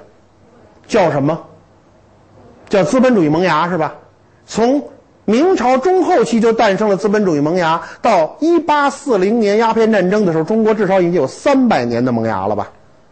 萌芽了三百年之后，是从一小芽萌成一大芽了，最后让人拔了。中国的资本主义萌芽是最早受到西方摧毁的，因为它太弱小了吧？我们不去多谈古代历史。我们在古代史中看到封建制度束缚资本主义萌芽的发展，让它没有能够成功。我们错失了在经济上领先或者追上世界的好的时期。一八四零年以后，我们的资本主义萌芽被干掉了，对吧？那中国有没有资本主义啊？我们就说中国这个地理环境内有没有资本主义？有啊。首先有什么资本主义？外国资本主义对吧？哎，一上来就是外资，对不对？我们知道一个很奇怪的现象：中国的民族资本主义是十九世纪六七十年代产生的吧？但中国的无产阶级是什么时候产生的呀？十九世纪四五十年代产生，早了二十年，对不对？这二十年没有中国资产阶级的时候，我们上哪儿找中国无产阶级去？外商企业，对不对？不对吧？咱刚说完，什么时候外国才可以在中国合法的建工厂？马关以后，马关一八九五，哎，他怎么四五十年提前五十年代就开始建工厂了？这你怎么解释？很好解释嘛，非法工厂不就完了吗？谁规定外国人来都得是合法的呀？你以为他们都是什么好鸟吗？非法建呗，反正中国政府见着洋人就哆嗦。对不对？他也绝对不敢来给我拆了，他拆了我弄死你！洋人，对不对？那那那，强盗的逻辑就是不讲逻辑嘛。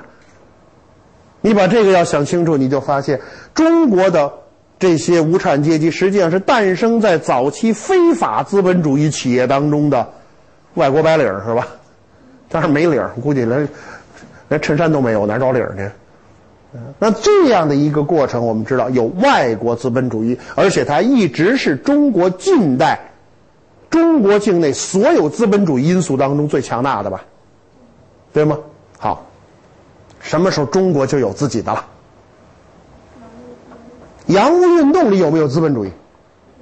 有，谁兴建的？李鸿章。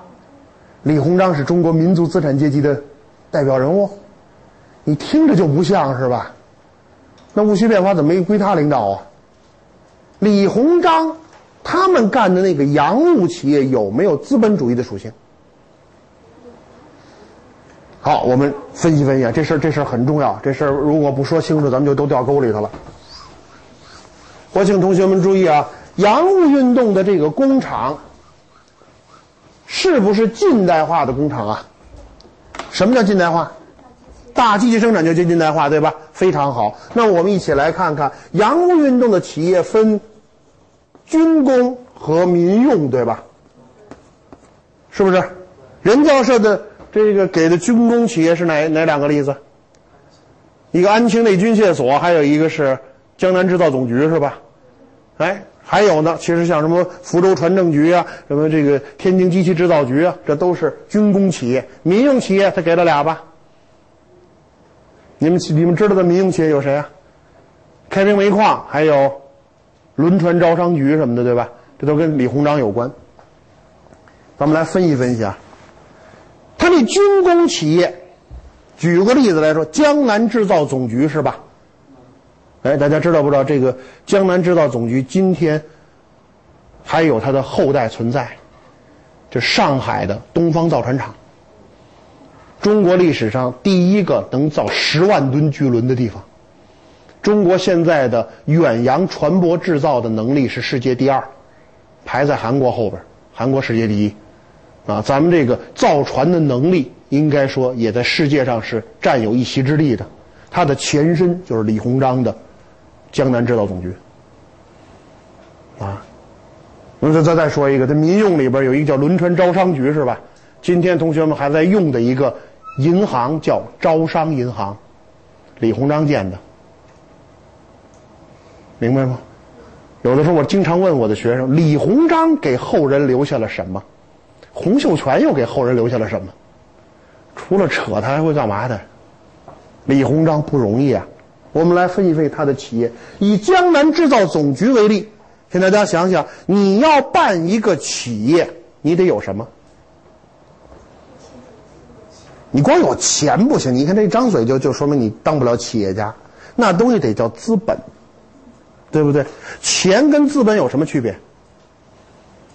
资本肯定是钱，但钱不一定是资本，对不对？你兜里有一百块钱，待会儿出去就给它消费掉，买一百根冰棍咔给吃了，那钱是干嘛用的？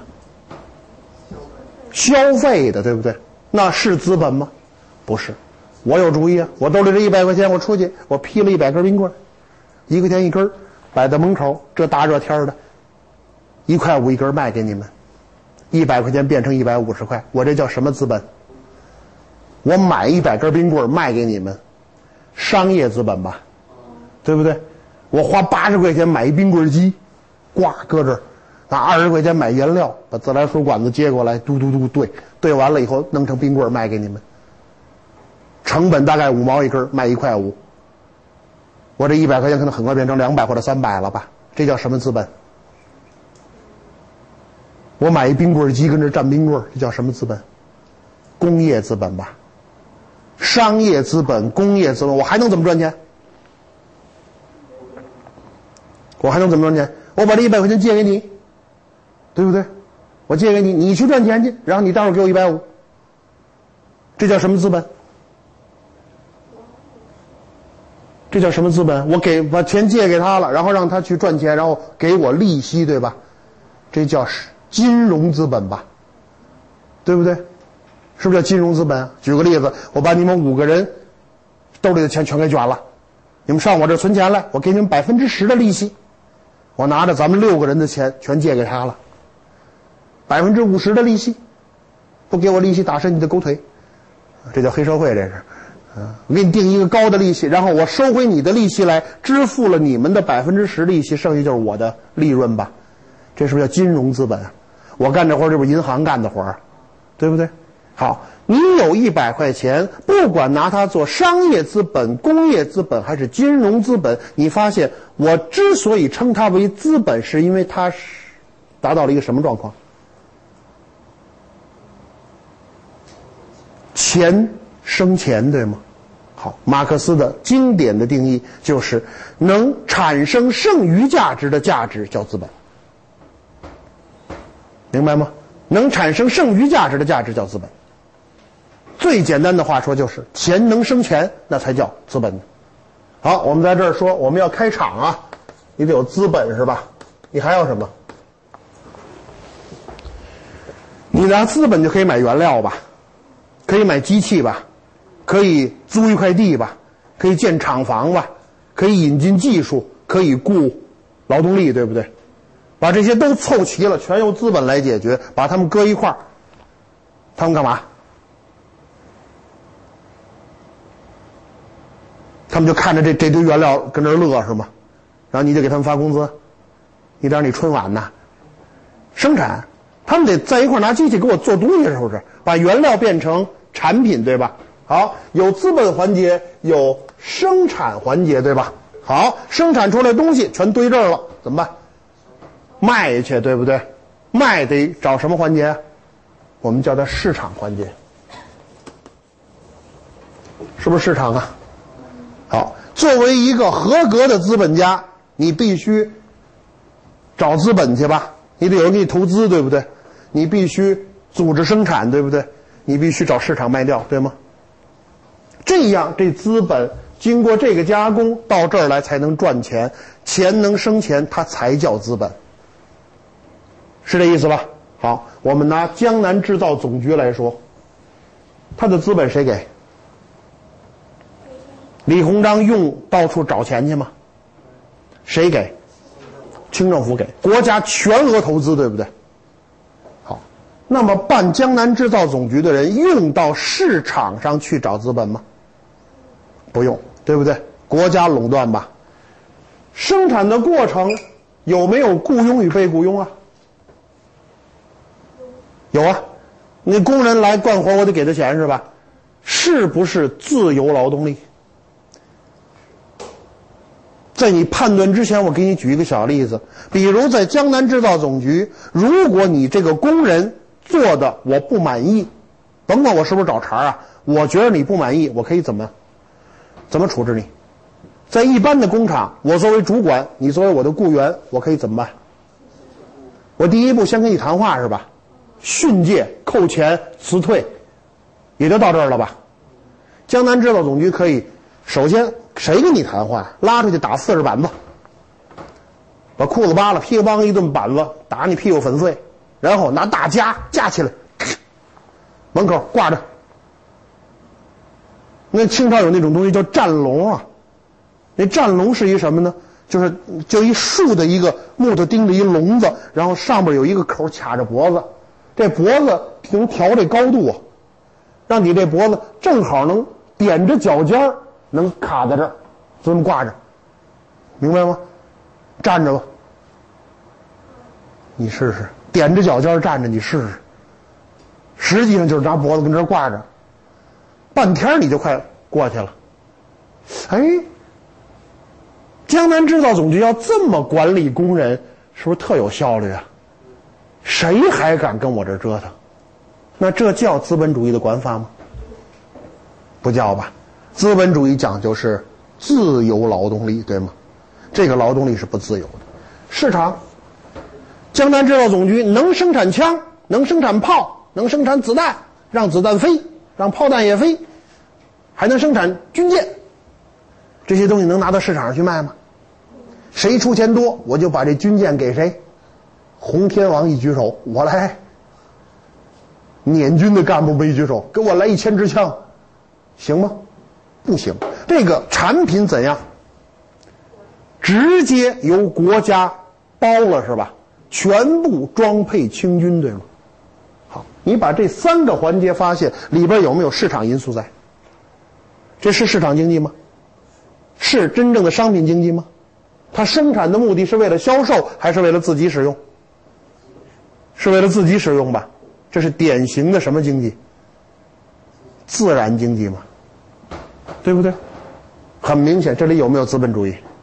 开什么国际玩乐？他要有资本主义，见了鬼了，那就是没有啊，一点都没有。如果你有这么一个工厂，你完全不需要考虑资本，那资本家永远给你投资，这个国家永远给你投资，对不对？你干的再烂，他也给你投资。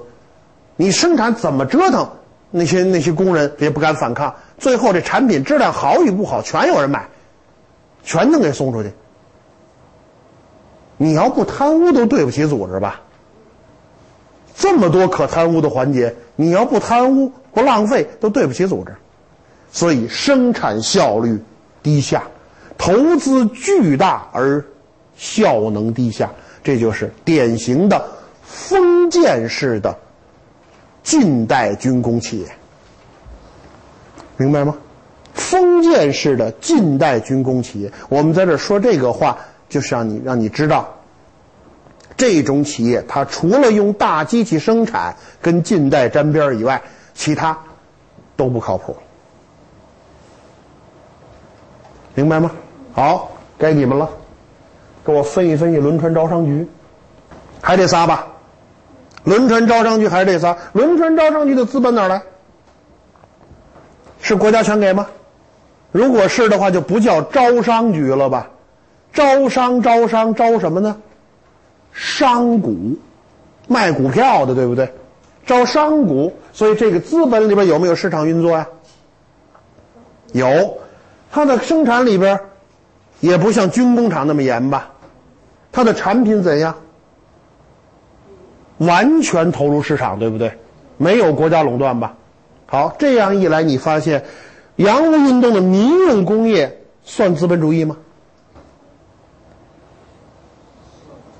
在你判断他算与不算之前，一定要想清李鸿章是谁。如果他算，李鸿章势必成为民族资产阶级的领导人。李鸿章算吗？不算。那你怎么去定性他？这个刚才我们定性过了吧？封建式的近代军工企业，对吧？那这个呢？旁边可以标注具有一定资本主义元素的、具有一定资本主义元素的近代民用工业。它还不能叫资本主义，但它已经很像资本主义了吧？它比那军工要像得多得多，对不对？好，请同学们一起来看，就从这个资本入手来看啊。如果这个资本进入这里面，我们来看，这是全部国家入股吧？国家控股那就没得说了，那肯定是国家的，对吧？如果叫。官商合办，国家投点钱，商人投点钱，这里边就有资本主义元素了吧？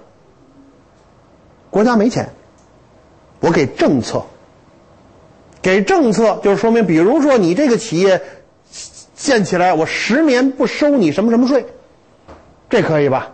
国家拿政策入股，这样一来叫官督商办，是不是资本主义特色就更浓了？能理解吗？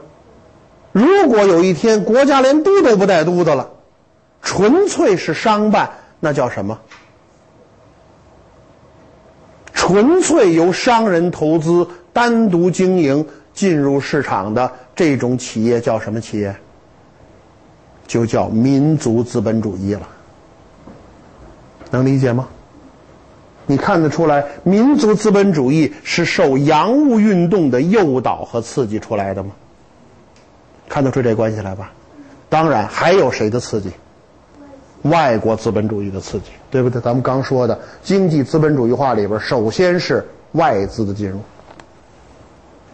好，民族资本主义是不是既受外资的刺激，又受本国开明地主阶级的刺激啊？洋务运洋务派是不是叫开明地主阶级开明派啊？好，那么他们，你就分析中国民族资产阶级，他一生下来是一个健康成长的婴儿吗？首先，他受到外国资本主义的压迫吧，他也要受到本国封建主义的压迫吧。那么，他有没有反侵略、反封建的这种基因呢？有压迫就有反抗，对不对？他同时深受外国资本主义和本国封建主义的压迫，所以他一定可以成为中国近代反封建。反侵略的近代民主革命的领导，对吗？但是，因为他同时又受到外国资本主义和本国封建主义的这种刺激和诱导，对吧？他能不能摆脱开外国？能不能摆脱开本国封建主义？能完全独立出来吗？不能。不能就意味着他们既反侵略、反封建，又不彻底反侵略、彻底反封建。我们把这个叫中国近代民族资产阶级的什么性啊？它软弱，所以妥协，对吧？我们把它叫做两重性。请记住，软弱和妥协是一重，另外一重是什么？两重性得有好有坏吧，软弱和妥协不都不怎么样吗？对不对？那是它的一面，另外一面叫革命性与先进性。别把它这给丢了。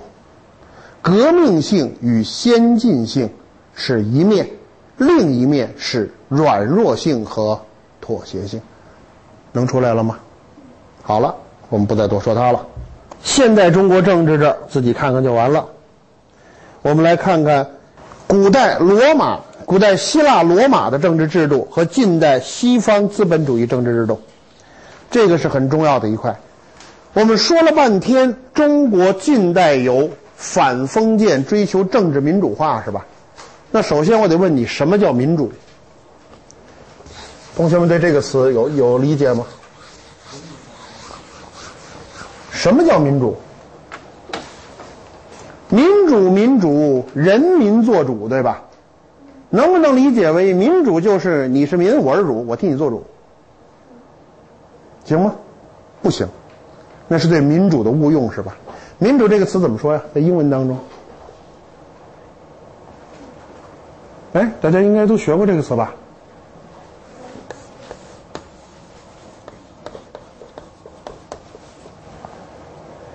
这个词叫做 democracy。democracy 重音在这儿啊。democracy 是民英文的民主。那我想问你，这个词的词根一定是什么语？希腊语，对吧？希腊语，对我不会写，我也不会念，但是我查了这词根是希腊语。希腊语的这个，我就叫它 democracy 了。没准没准它打成什么嘟噜呢？啊。而那个希腊语的词汇是两部分组成的一个合成词，它翻译成英文叫 “rule”。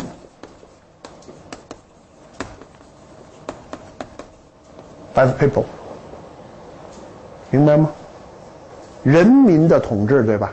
是不是民主的基本含义啊？好，我现在需要你注意，西方民主在发展的过程当中，我们分古代和近现代，对吧？古代民主以哪儿最典型？雅典，以古希腊的雅典，雅典民主最典型吧？我们先后看到过梭伦改革，看到过克里斯蒂尼改革，看到过伯里克里改革，对吧？这三位著名改革是改革的大家呀，把雅典的民主树立为一种典范。那么那个民主，我们把它有一个词叫。直接民主，直接民主也就意味着结合雅典的一个特色，什么人在雅典享有民主权利啊？成年男性公民，对不对？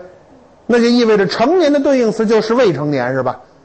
到今天我们看到这条是对的，未成年人不能享受充分的民主权利，对吧？因为你未成年。第二，男性就对应着女性吧，这是不是应该反对的呀？女性在雅典没有公民权，公民就对应着什么呀？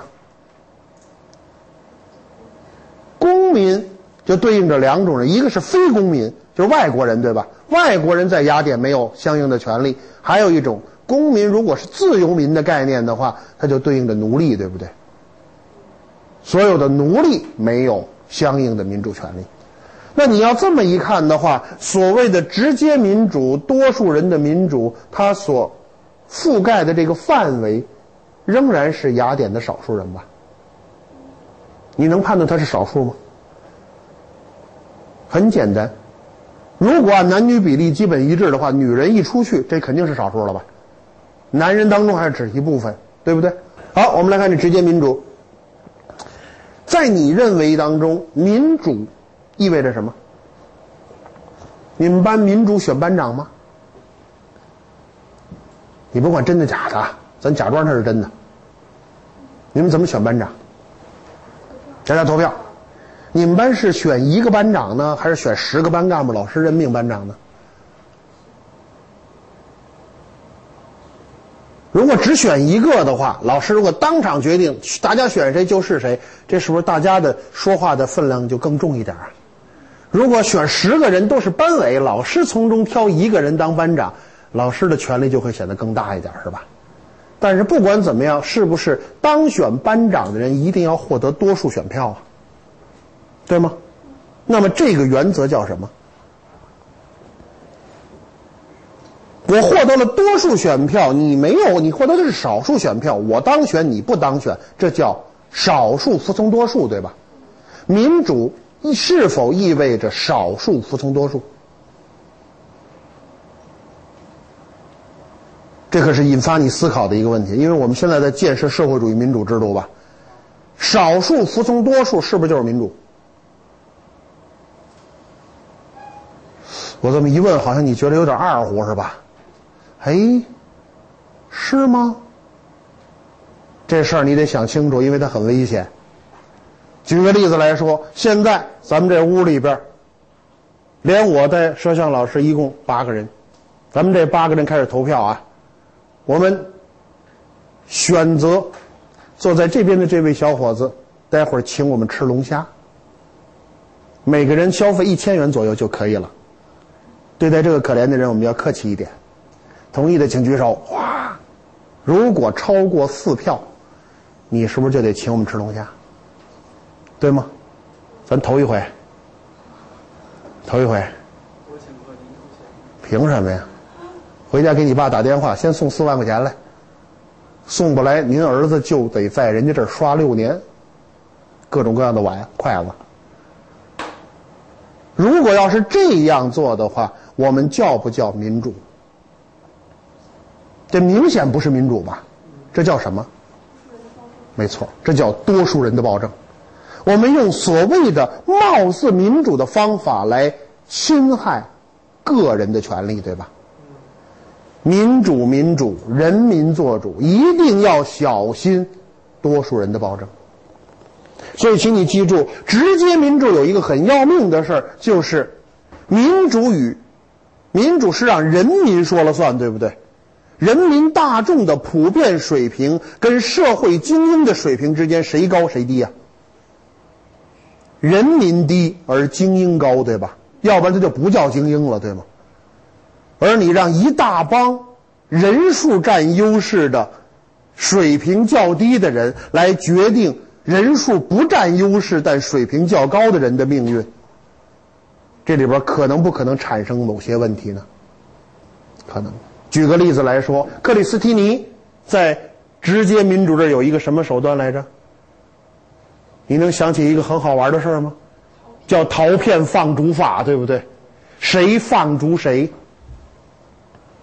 当水平较低的人民觉得水平较高的精英威胁到民主的时候，他们就通过人多势众的方式驱逐这个家伙吧。你觉得这是好事吗？别着急啊，别别别，马上就就说是或者不是，这太简单了。首先，他对民主有没有保障？他防止精英主导人类社会吧？他是反精英的，对不对？好，可以保护民主，但是他涉嫌什么？他对这个精英公平吗？他涉嫌多数人的暴政吧？能理解这观点吗？好，这是一个要命的事儿，因为我们知道在雅典出过一个案子，有一位伟大的思想家叫苏格拉底，他是不是被人民大众审判，判处死刑的呀？他拒绝逃走，最后喝毒酒死掉了。请问，在苏格拉底这个精英与雅典人民这个民主的主体当中，谁赢了？雅典人民判处精英苏格拉底死刑是吧？真把他给做了吧？谁赢了？人民赢了，民主赢了是吗？那如果民主赢了，人民赢了，为什么人们要反思这个制度呢？一系列的证据表明，苏格拉底是不是有点作死啊？他有辩论的机会。他他激怒陪审员，他有减罪的机会，他再次激怒陪审团，判处死刑以后，他有逃跑的机会，他拒绝逃跑。说白了就是老头七十了，活够了，我咕咚这碗药酒喝下去，咣当死给你看。我这一死，民主制度的缺陷是不是就暴露无遗了？能理解吗？好民主制度如果停留在直接民主的范畴之内，极容易造成多数人的暴政，对吗？好，我们来看看近代民主是怎么修正它的。大家来想一想啊，近代民主主要是什么民主啊？我们叫它间接民主，对吧？间接民主又有一个词儿叫什么制？代议制非常好，同学们这个学的很扎实啊。什么叫代议制？什么叫代议制？换言之，国家的大政方针是由人民都公投决定吗？不是，是由谁来投票决定？议员们，议员怎么来的？人民选议员，若干个人民。或者比如十万或者一百万，甭管多少吧，选一个议员是吧？这个议员是代表人民来讨论国家大事吧？他叫代议制，对吗？我请问一个问题啊，那这个议员是精英还是民众？你让你们班选一个学生代表，你会选你们班排名最后那个吗？上课从来不听讲那个，成天上课把鞋脱了熏你那个。你会选这个人吗？至少他是你们班中等以上的人吧，对不对？那么在平均水平之上的，我们可以叫他精英，对吧？好，我们可以叫这些议员，管他们叫小精英，因为他们是人民大众选出来的那个相对比较好一点的吧。好，我们举例子，美国，美国的国会是不是由一百个参议员和四百三十五个众议员组成啊？这样五百多个小精英组成国家立法机构，对不对？他们代表人民来制定游戏规则，对吗？谁必须执行他们制定的游戏规则？总统领导的政府是吧？总统在美国是小精英还是大精英？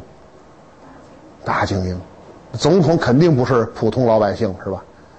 比如说最最学历最次的那个总统，比如前小布什，长得跟猴似的那。小布什是耶鲁大学的 MBA，没有博士学位已经是够丢人的了，但他是一个 MBA，MBA 不是专门管经管管理的吗？政府管理他也他也有这个呀，对不对？所以这个人耶鲁大学毕业，那那也不会是太烂的人呐，极聪明的人。但是他在整个美国历史上、总统史上被认为是水平比较低的一个。嗯，你要能超过他，反正也不忒容易，是吧？这种人绝对是人尖子呀，绝对是最大的大精英。那你看，美国总统与国会是不是经常出现争斗啊？好，我请问一个问题：美国国会怎么立法？我是议员，我提出一个法案，对吧？我要在国会通过，对不对？国会二分之一的投票率通过以后怎么办？这法案就成为法律了吧？但是它必须得有谁签字？总统，总统要签字才能够通过，对不对？总统可以不可以不签字？可以否决，对吗？那么坏了，大精英可以否决小精英代表的民众的意思吗？如果那样的话，美国叫什么民主啊？那不就成了，这这不叫 rule by by the people 了，对吧？这成了被精英所统治了。可是美国总统能否决几次？两次。谁赋予他？你赋予他这么大的权利了？就一回。换言之，这个法案被总统否决以后，回到国会，国会如果要强行通过它的话，将再次投票吧。当三分之二的多数赞同这个票的赞同这个法案的时候，总统必须签字，否则国会将启动弹劾总统的程序。你把这个过程看清楚，你发现大精英与代表民众的小精英之间斗争的时候，最后决定权是谁的？小精英的或者是民众的，对不对？对不对？那么大精英是要服从于民众的最终判决的吧？但是他有没有反击的机会？就一次，对不对？那么这个制度叫不叫 rule by the people？最终是不是 by the people 的？但是他没有直接民主那种完全 by the people 吧？精英有一次反击机会，对吗？好，跟美国齐名的，甚至比美国更早的民主制度，哪个国家？英国。英国现在叫首相，对不对？英国的最高领导人实际上是首相，对吧？英国首相跟美国不一样啊，英国首相是议会的。多数党领袖来担任，所以英国首相、英国政府跟英国议会的关系通常很好，对不对？但是也不排除这种可能性，就是首相的某个决策、某个法令可能议会不通过。如果议会要提出对首相的不信任案，或者否决他的某个法案的话，首相有没有反击的机会？怎么反击？解散议会，对吗？我的个天哪！解散议会就意味着这首相太大的权力了吧？那英国哪叫民主啊？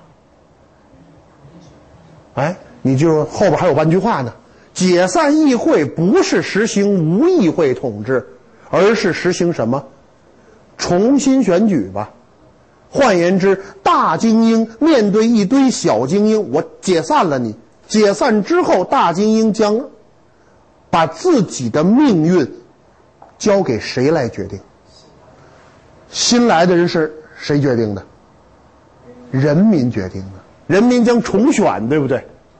那么，人民在重选的过程当中，如果新的小精英团体跟首相是一波的，那么首相将继续当他的首相，对吗？如果新的小精英团体跟首相不是一波的，首相将怎样？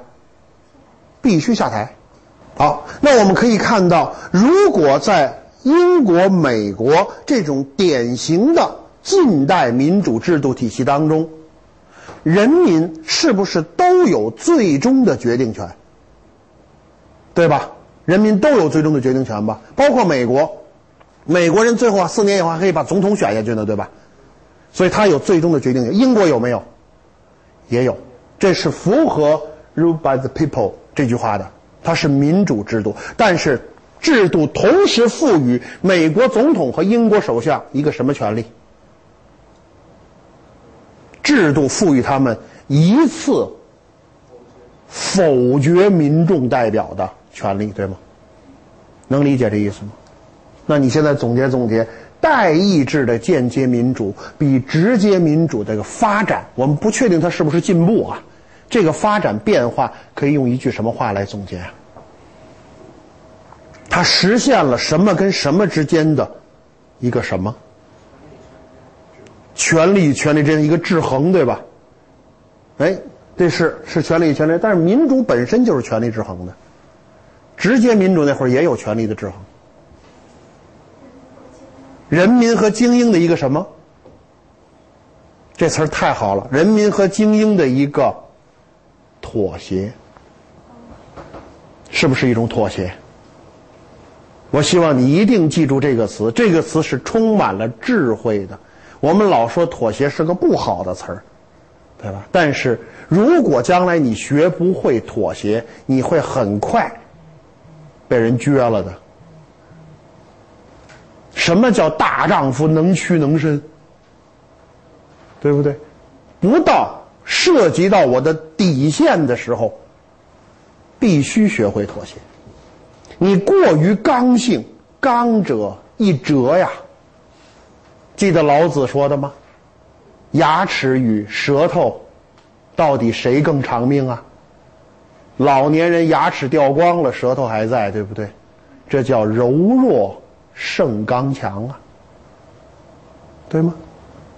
你平常现在你知道抡圆了照舌头上咬一口，谁疼你自己心里清楚，牙反正不疼，对不对？但是牙。早晚得掉光的呀。有的时候妥协是一种智慧。举个例子来说，在冷战时期，表面上喊出来都是不妥协吧，都疯着了，不服抽你，啊，弄死你！苏联跟美国对着喊，互相挥舞着核大棒，全世界人民哆了哆嗦的跟着害怕是吧？大家还记得什么什么叫做古巴导弹危机吗？是不是玩大了有点差点打起核战争来吧？一打核战争，请大家想想，美国跟苏联如果真玩的话，那就把地球全部摧毁了，是吗？请问核战争有胜利者吗？没有的。大家应该知道，当美苏互相挥舞核大棒的时候，脑子想一幅地图，哪儿肯定是他们首先往那儿扔的焦点？是中国这儿，还是欧洲那儿？美国跟苏联冷战尖锐对立的第一战场，最紧密的地区是哪儿？是欧洲，对吗？欧洲人民是不是在冷战的核阴云下生活了四十年？我请问大家，现在世界上谁最热爱和平？不，不仅是我们啊，我们很热爱和平，是吧？但是最热爱和平的就是欧洲人，对不对？欧洲人，那都是厦门大学毕业的，简称叫厦大的。四十多年、五六十年以来，一直是脑袋上挥舞着核武器。当时美苏之间这种互相确保摧毁的概念，大家明白吗？什么叫互相确保摧毁？你对我实行核打击，第一轮之后，我还有能够把你摧毁的第二轮核力量吧？这叫互相确保摧毁，所以谁都不敢干，对不对？大家能够从英语的角度来解释解释什么叫互相确保摧毁吗？互相怎么说？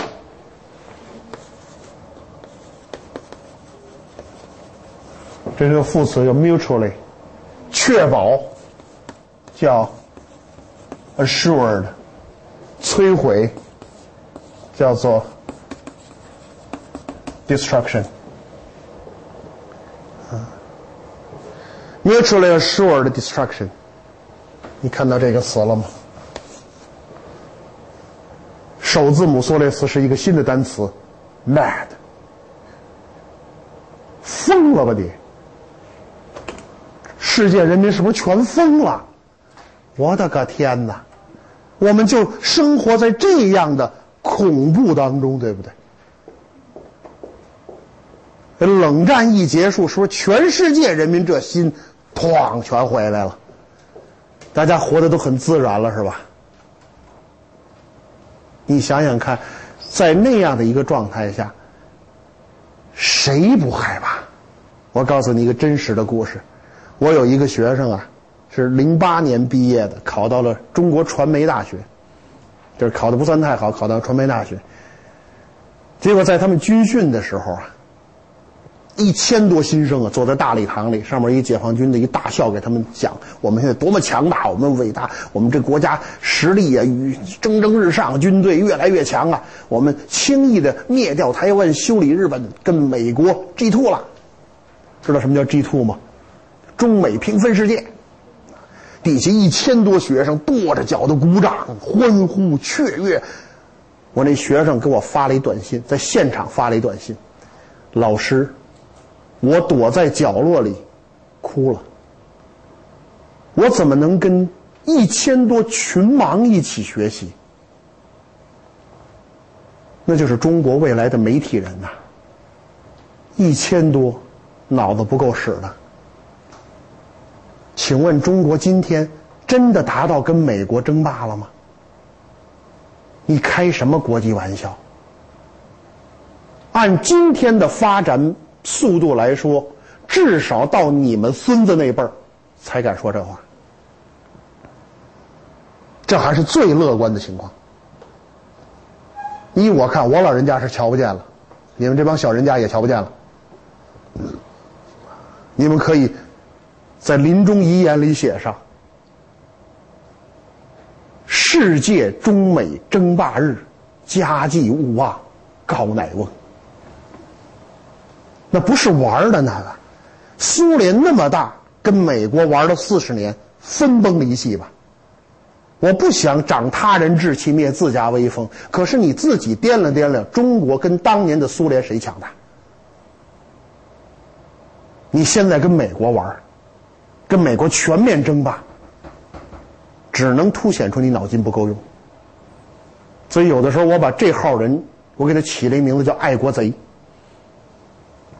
表面上是爱国，实际上是要害国呀。我们不去多说他，请同学们想想这个事儿是不是这样的？好，不去多说他了。说到。近代的这个民主制度，我们不能不讲、不能不提的，就是近代思想解放。大家千万不要以为啊，西方人就高人一等，什么都行，什么都比比我们聪明，人种多好，瞎掰，没有这么一说。西方人同样经历过中世纪的千年专制，对吧？那么它的近代化过程当中，同时也是这个 A 和 B，对不对？它也有。经济资本主义化和政治民主化的过程，在这个过程当中，伴随着经济的发展，他的思想解放达到了一个相当高的水平。中国缺乏的就是这思想解放，因为我们经过几千年的这种奴化教育之后，我们中国人不会思考了，而西方人呢，在这一点上比我们占了一个先机。大家还记得西方？这几次著名的思想解放运动都是什么呀？近代的，首先是文艺复兴，对吧？然后呢？然后是宗教改革，最后是启蒙运动，对吧？好，我们把这三大运动写在这儿。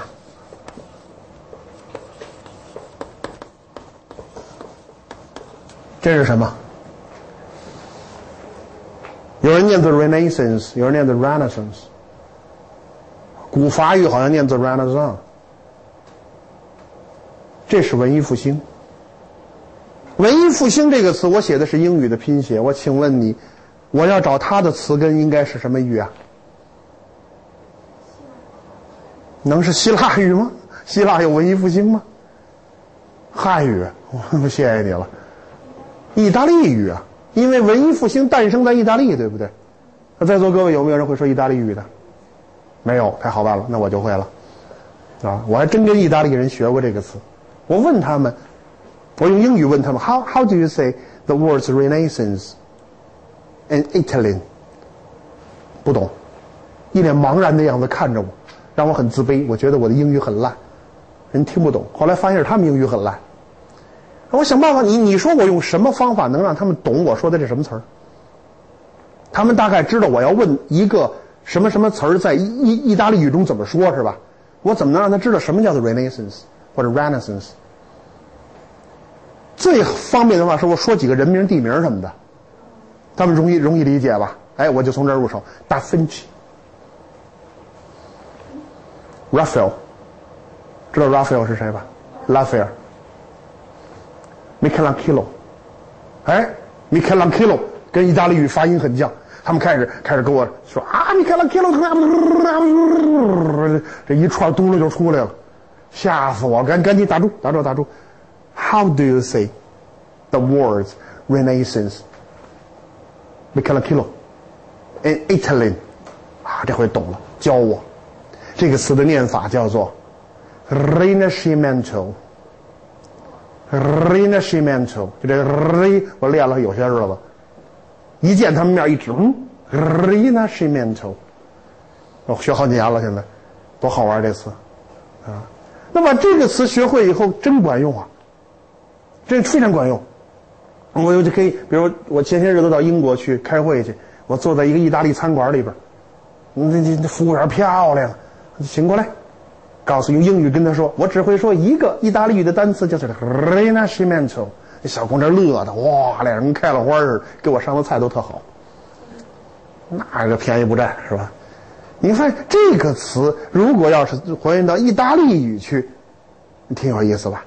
但是我们不会拿意大利语讲，我们只能把英语单词写在这儿就很不错了。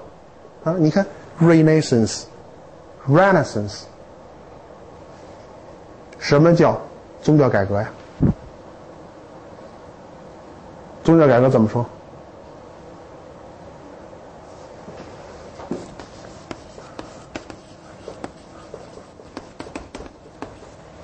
叫 Reformation，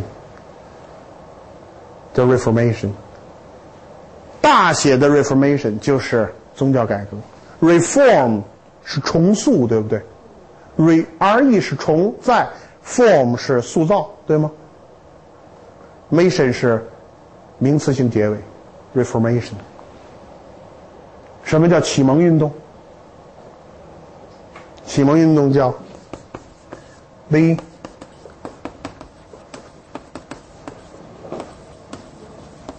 Enlightenment。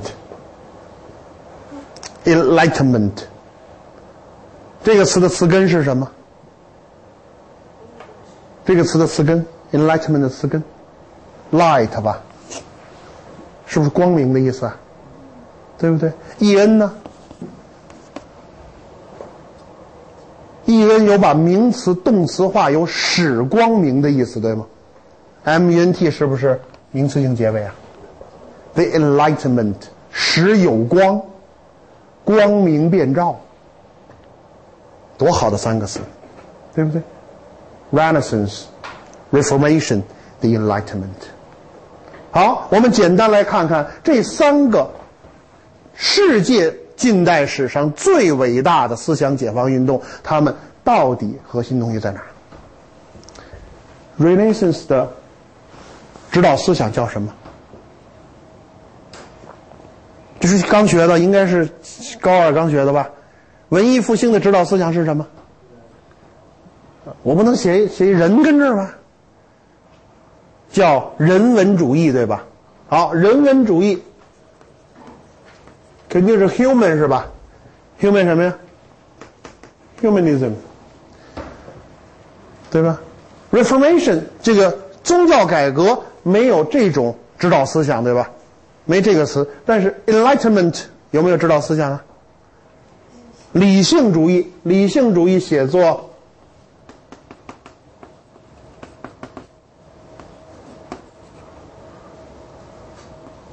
Rationalism，理性主义叫 Rationalism。人文主义的时代跟大航海的时代可以重在一起吧？大航海是文艺复兴的后半段里出的事儿，对不对？我们可以把这个时代统一叫做 The Age of discovery，发现的时代。大航海发现了什么？新航路的开辟发现了什么？新大陆，对吧？文艺复兴发现了什么？人本身啊，发现了人本身吧？啊，这俩其实都是一回事儿。The Enlightenment 叫 The Age of 什么？理性的时代。这个名词叫 The Age of Reason。就咱改英语课了，啊，这几个词儿保证管用。这几个词都是很漂亮的词啊。好，把这几个词写在这儿，我们希望同学们能够理解的一点就是，西方在十四到十七世纪有 Renaissance 吧？这什么时候来着？宗教改革就十六世纪宗教改革对吧？也在这个范围之内，对不对？这什么时候？什么时候有 The Enlightenment？呀十七、十八世纪，对不对？好，十四、十五、十六、十七、十六、十七、十八，把这仨连在一块，中间没有没有缺没有缺一个世纪吧？换言之，从十四世纪到十八世纪，欧洲连续进行了三次思想解放吧？十四到十八世纪，中国什么时候？十四世纪就是一三零零年到一三九九年吧。这段中国什么朝代？明朝一三六八年建的吧？元朝后半段，明朝初建，对吗？到十八世纪，对不对？十八世纪的最后一年是一七九九年，是吗？一七九九年，中国。有一位伟大的前君主去世，他的名字叫爱新觉罗弘历，年号是乾隆。是不是康乾盛世结束的时候？好，请同学们想一想，在元朝中叶到乾隆末年，中国的政治思想文化是什么态什么样子？刚才我们刚说完吧。政治上，政治上。专制主义中央集权达到巅峰吧，思想上虽然出现了黄宗羲、顾炎武、王夫之，但他们是主流吗？主流思想是什么？占统治地位的思想是宋明理学，对吧？主要是王阳明那个心学，对不对？宋明理学或者儒家占有统治地位，而同时在政治上对思想的影响包括八股取士和文字狱等等，对吗？中国在这五百年左右的时间，十四、十五、十六、十七、十八四五个世纪，对不对？五百年左右，恰恰是逐渐走向将死、走向没落的这样的一个时代。你看看人家在干嘛？这就可以回答为什么今天我们比人家差那么多？能明白这意思吗？这不是一朝一夕的，绝不是西方人人种比我们中国人强。我们中国人聪明极了，中国人优秀极了，但是我们经历过成百上千年的这种思想异化、思想奴化、思想束缚之后，我们再想跟人家的。Renaissance, Reformation, the Enlightenment，经过这样的几百年的思想解放之后的欧洲人比，你没法比呀。能理解这个过程吗？好，我希望同学们能够深切的去认识中国的国情，这是很重要的一点。什么叫做 humanism？人文主义是，一切要以人为核心，照顾人的价值、人的利益，是肯定人自我实现的能力，对吧？说白了，他会否定什么？否定什么？否定神对人的主宰，对吗？对不对？他强调人的解放，对不对？好请大家一定要记住，当近代欧洲人意识到人可以和神一样美，或者神和人一样肮脏或者堕落的时候，人就不需要再受神的这种控制了吧？我请你记住，humanism 它的一个核心的观念是反对有一个词叫做 supernaturalism。supernaturalism 就是超自然主义，一切超越自然的东西我都不承认。你说你是大仙儿，你说你是上帝，你说你是基督耶稣，你是安拉，你爱谁谁，我是人，一撇一捺一个人顶天立地的站在世界中央。人第一次被发现了，人第一次被。觉醒了是吗？好，我的问题来了，是不是第一次？如果是第一次，那它它就不能叫做复兴了吧？复兴的是什么？复兴的是什么呀？古希腊、古罗马的文学、艺术和近代科学，对吧？请你记住，古希腊、古罗马。我们拿古希腊来说，古希腊人信不信神啊？信啊，他信神，他相信神有各种各样的是吧？神都住在奥林匹斯山上是吧？神的老大叫什么呀？叫宙斯，对吧？我去希腊看过宙斯的神庙，真漂亮。啊，雅典城的保护神叫雅典娜是吧？太阳神叫阿波罗，宙斯的老婆叫赫拉，一大堆的神呢是吧？你会发现那神。相当于一群有超自然能力的人，因为他们贪婪，他们堕落，他们嫉妒，他们争吵，他们好色，他们什么臭毛病都有。坦白的说，那些神压根儿就不是我们理解的那种至高无上的那种神，他们就是一群人，就是一群有着超能力的人。明白这意思吗？如果按照这个理解就好办了。举个例子来说，我比姚明强，你信吗？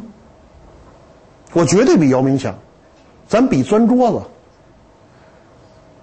对不对？我比帕瓦罗蒂强，咱比跑步。按这种方法，我可以比世界上任何人强，对不对？我总能找到我比你强的地方。那凭什么你当？大款，你当明星，你当霸主，我实际上是最强大的，对不对？如果我说在能力上强就行的话，能力是不是可以改变的？这是人文主义的一个最基本的思路，能理解吗？我们在这没有时间一幅一幅的名画去讲，一步一步的名著去读，但是。Renaissance 这个词，等同学们应该能够知道吧？我可以这么说，每一本书都是在宣扬人与神是平等的，每一幅画都是在宣扬神与人是平等的。举一个小例子吧，要不然说出来你可能觉得不是太太好理解。拉斐尔的名作叫《西斯廷圣母》，啪，脑子里能想出那幅画什么样吧？画的中间是不是圣母？这边是一个教皇，这边是一个侍女，底下脚踩祥云，底下俩小天使，手托香腮，翻着白眼儿，进入状态那感觉特特可爱是吧？俩肉球似的。那俩小孩就是拉斐尔他们家对面面包房里边那面包师的俩儿子，长得跟俩肉球似的，成天跟拉斐尔的画室里跑。拉斐尔爱的不得了，这俩小孩一人插一翅膀，搁画里边吧。你再看那圣母什么姿势还记得吗？他要把这儿子给这边这教皇，对不对？西斯廷圣母，他这他这怎么抱着这孩子？左手托着这儿子的小屁股，右手放在儿子的腋下，对不对？基督是面朝这边，他这么给给你，给你，有这么给东西的吗？给给你，给你，你看出这感觉来了吗？你要真想给，应该怎么给？就给给给你。低着腿，给给给，嗯，这这叫什么给？这叫逮着机会我就往回抢，对不对？圣母知道这个儿子不是普通人，这个儿子是上帝的孩子，他注定要用他的生命和鲜血为人类洗清罪恶，他将被钉死在十字架上，他在死后三天将复活并上升入上帝的天堂。这么伟大、光荣、正确的任务，能不能把儿子特高兴的给你啊？他要给了，那他就是神了，对不对？他老不舍得给，他是什么？他是一个妈呀，对不对？你回去问问你妈，舍得不舍得把你奉献给某项伟大的事业？如果有人说，只要把你嫁给什么？松赞干布什么的，藏独就不再独了。现在你决定去了，你们班主任推荐的你，回家跟你妈告别，准备踏上雪域了。你妈得惨叫一声，拉着你上山当白毛女去。哪缺德玩意儿出的这主意？谁家闺女爱去谁去，我闺女不去。嗯。真能发自内心的把自己的亲生骨肉献给所谓的什么这个正确那个正确的，多乎哉？不多也。那是违背人性的，明白吗？那是违背最基本的人性的。所以，什么叫人文主义？你从那些画里，从那些文章当中，你可以清楚的感受到。Reformation。宗教改革是吧？细节我不说了。原来在中历史书根本不讲这事儿。原来我们理解近代就两次思想解放，现在不但讲，而且大讲特讲。我的一个英国朋友跟我聊天的时候说：“说这个呃这个 Renaissance 是很重要的，但是在欧洲人看来，Reformation 比 Renaissance 要重要一百倍。”我当时就惊了，我说：“这怎么可能啊？我们历史书都不讲这玩意儿。”你现在通过已经学过的知识，你能发现 Reformation 比 Renaissance 更强大的地方在哪儿？谁能够读《神曲》？谁能够看盐盐田圣母或者西斯汀圣母？你看得懂吗？必须是艺术家，是文人，是知识分子，对吧？欧洲有多少知识分子？一小撮吧。好文艺复兴局限在少数个人素养很高的人群当中吧，而 Reformation 对谁有用？对所有人，因为几乎所有人都信上帝。还记得马丁路德吗？记得加尔文吗？他们做的这个宗教改革的一个最根本的思路就是因信称义，对吗？只要你信上帝、信基督，你就可以得救。你不需要去找任何人忏悔，你跟上帝的沟通不需要任何中介，上帝听得懂各种语言。能明白这意思吗？好，这样一来，你就是你自己的祭司，对不对？你就是你的牧师，你只要信，没有人能够把你开除出教会。能理解吗？Reformation 给天主教的统治带来了致命的一击啊！如果说 Renaissance 是开始瓦解天主教的神权统治，Reformation 就把它给了断了吧？能理解吗？好，The Enlightenment，说几个人，脑子里还有没有这这个运动的代表人物？启蒙运动的代表人物？伏尔泰，你上来就是伏尔泰吗？我们往早了说，英国有两位，一位叫霍布斯，一位叫洛克。洛克在选修课本里有，啊，法国咱就说法国吧，启蒙大师上来是伏尔泰是吧？还有呢，孟德斯鸠、卢梭，还有一些书上没提的，比如狄德罗，还有包括德意志地区的康德，对吧？这些都属于启蒙大师。启蒙大师们想传递给大家的基本思想是什么？理性，理性为什么理性能够产生人生而平等啊？我不知道同学们学美国历史的时候，老师有没有给你介绍美国的独立宣言？独立宣言当中有这样一段话，我可以简单的给你背一背，你慢慢听一听。他说：“We hold this truth to be self-evident that all men are created equal。”翻译过来是什么？人人生而平等。They are endowed by their Creator with certain unalienable rights. And among these are life, liberty, and the pursuit of happiness. 他们被上帝赋予他们一些天赋的、既定的、不可转让的权利。这些权利包括生命权、自由权和追求幸福的权利。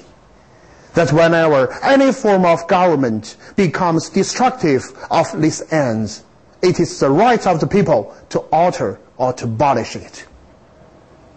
任何形式的政府，如果对这些权利造成伤害，人民有权改变或废除它。是不是光辉灿烂的一段文字？能理解吗？能理解这个，你就可以理解为什么美国第三任总统、独立宣言的起草者托马斯·杰斐逊说过一句话：说每个人都有两个祖国，一个是他自己的国家，另外一个是法国。能理解吗？每个人在精神上都要皈依法兰西呀。法兰西有什么呀？The Enlightenment 呀。这是不是以法国为主体的呀？明白吗？好，时间关系，我们只能简单的说到这儿。我这个片子肯定是说不完的，因为这涉及到必修一二三太多了。我把其中的某些联系，我希望我已经解释清楚了。其他的东西呢，需要同学们自己去下一点功夫。在我看来，过会考是一件很容易的事情。啊，真的，我我可能是站着说话不腰疼，但是我通过今天两个半小时跟你们在一起，你们的反应远远超出我所教的这个平均的水平，也就是我需要的东西，你们可能都有，啊，其中呃，就前面这几位同学可能给我的呼应是最好的，我要的东西你们都有，我非常欣慰，你们几位的水平放在四中也是靠前的学生。你们的见识和你们的思维是让我感到很满意的啊！回去以后再看看，然后有什么问题，咱们可以底下再交流，好吗？谢谢大家。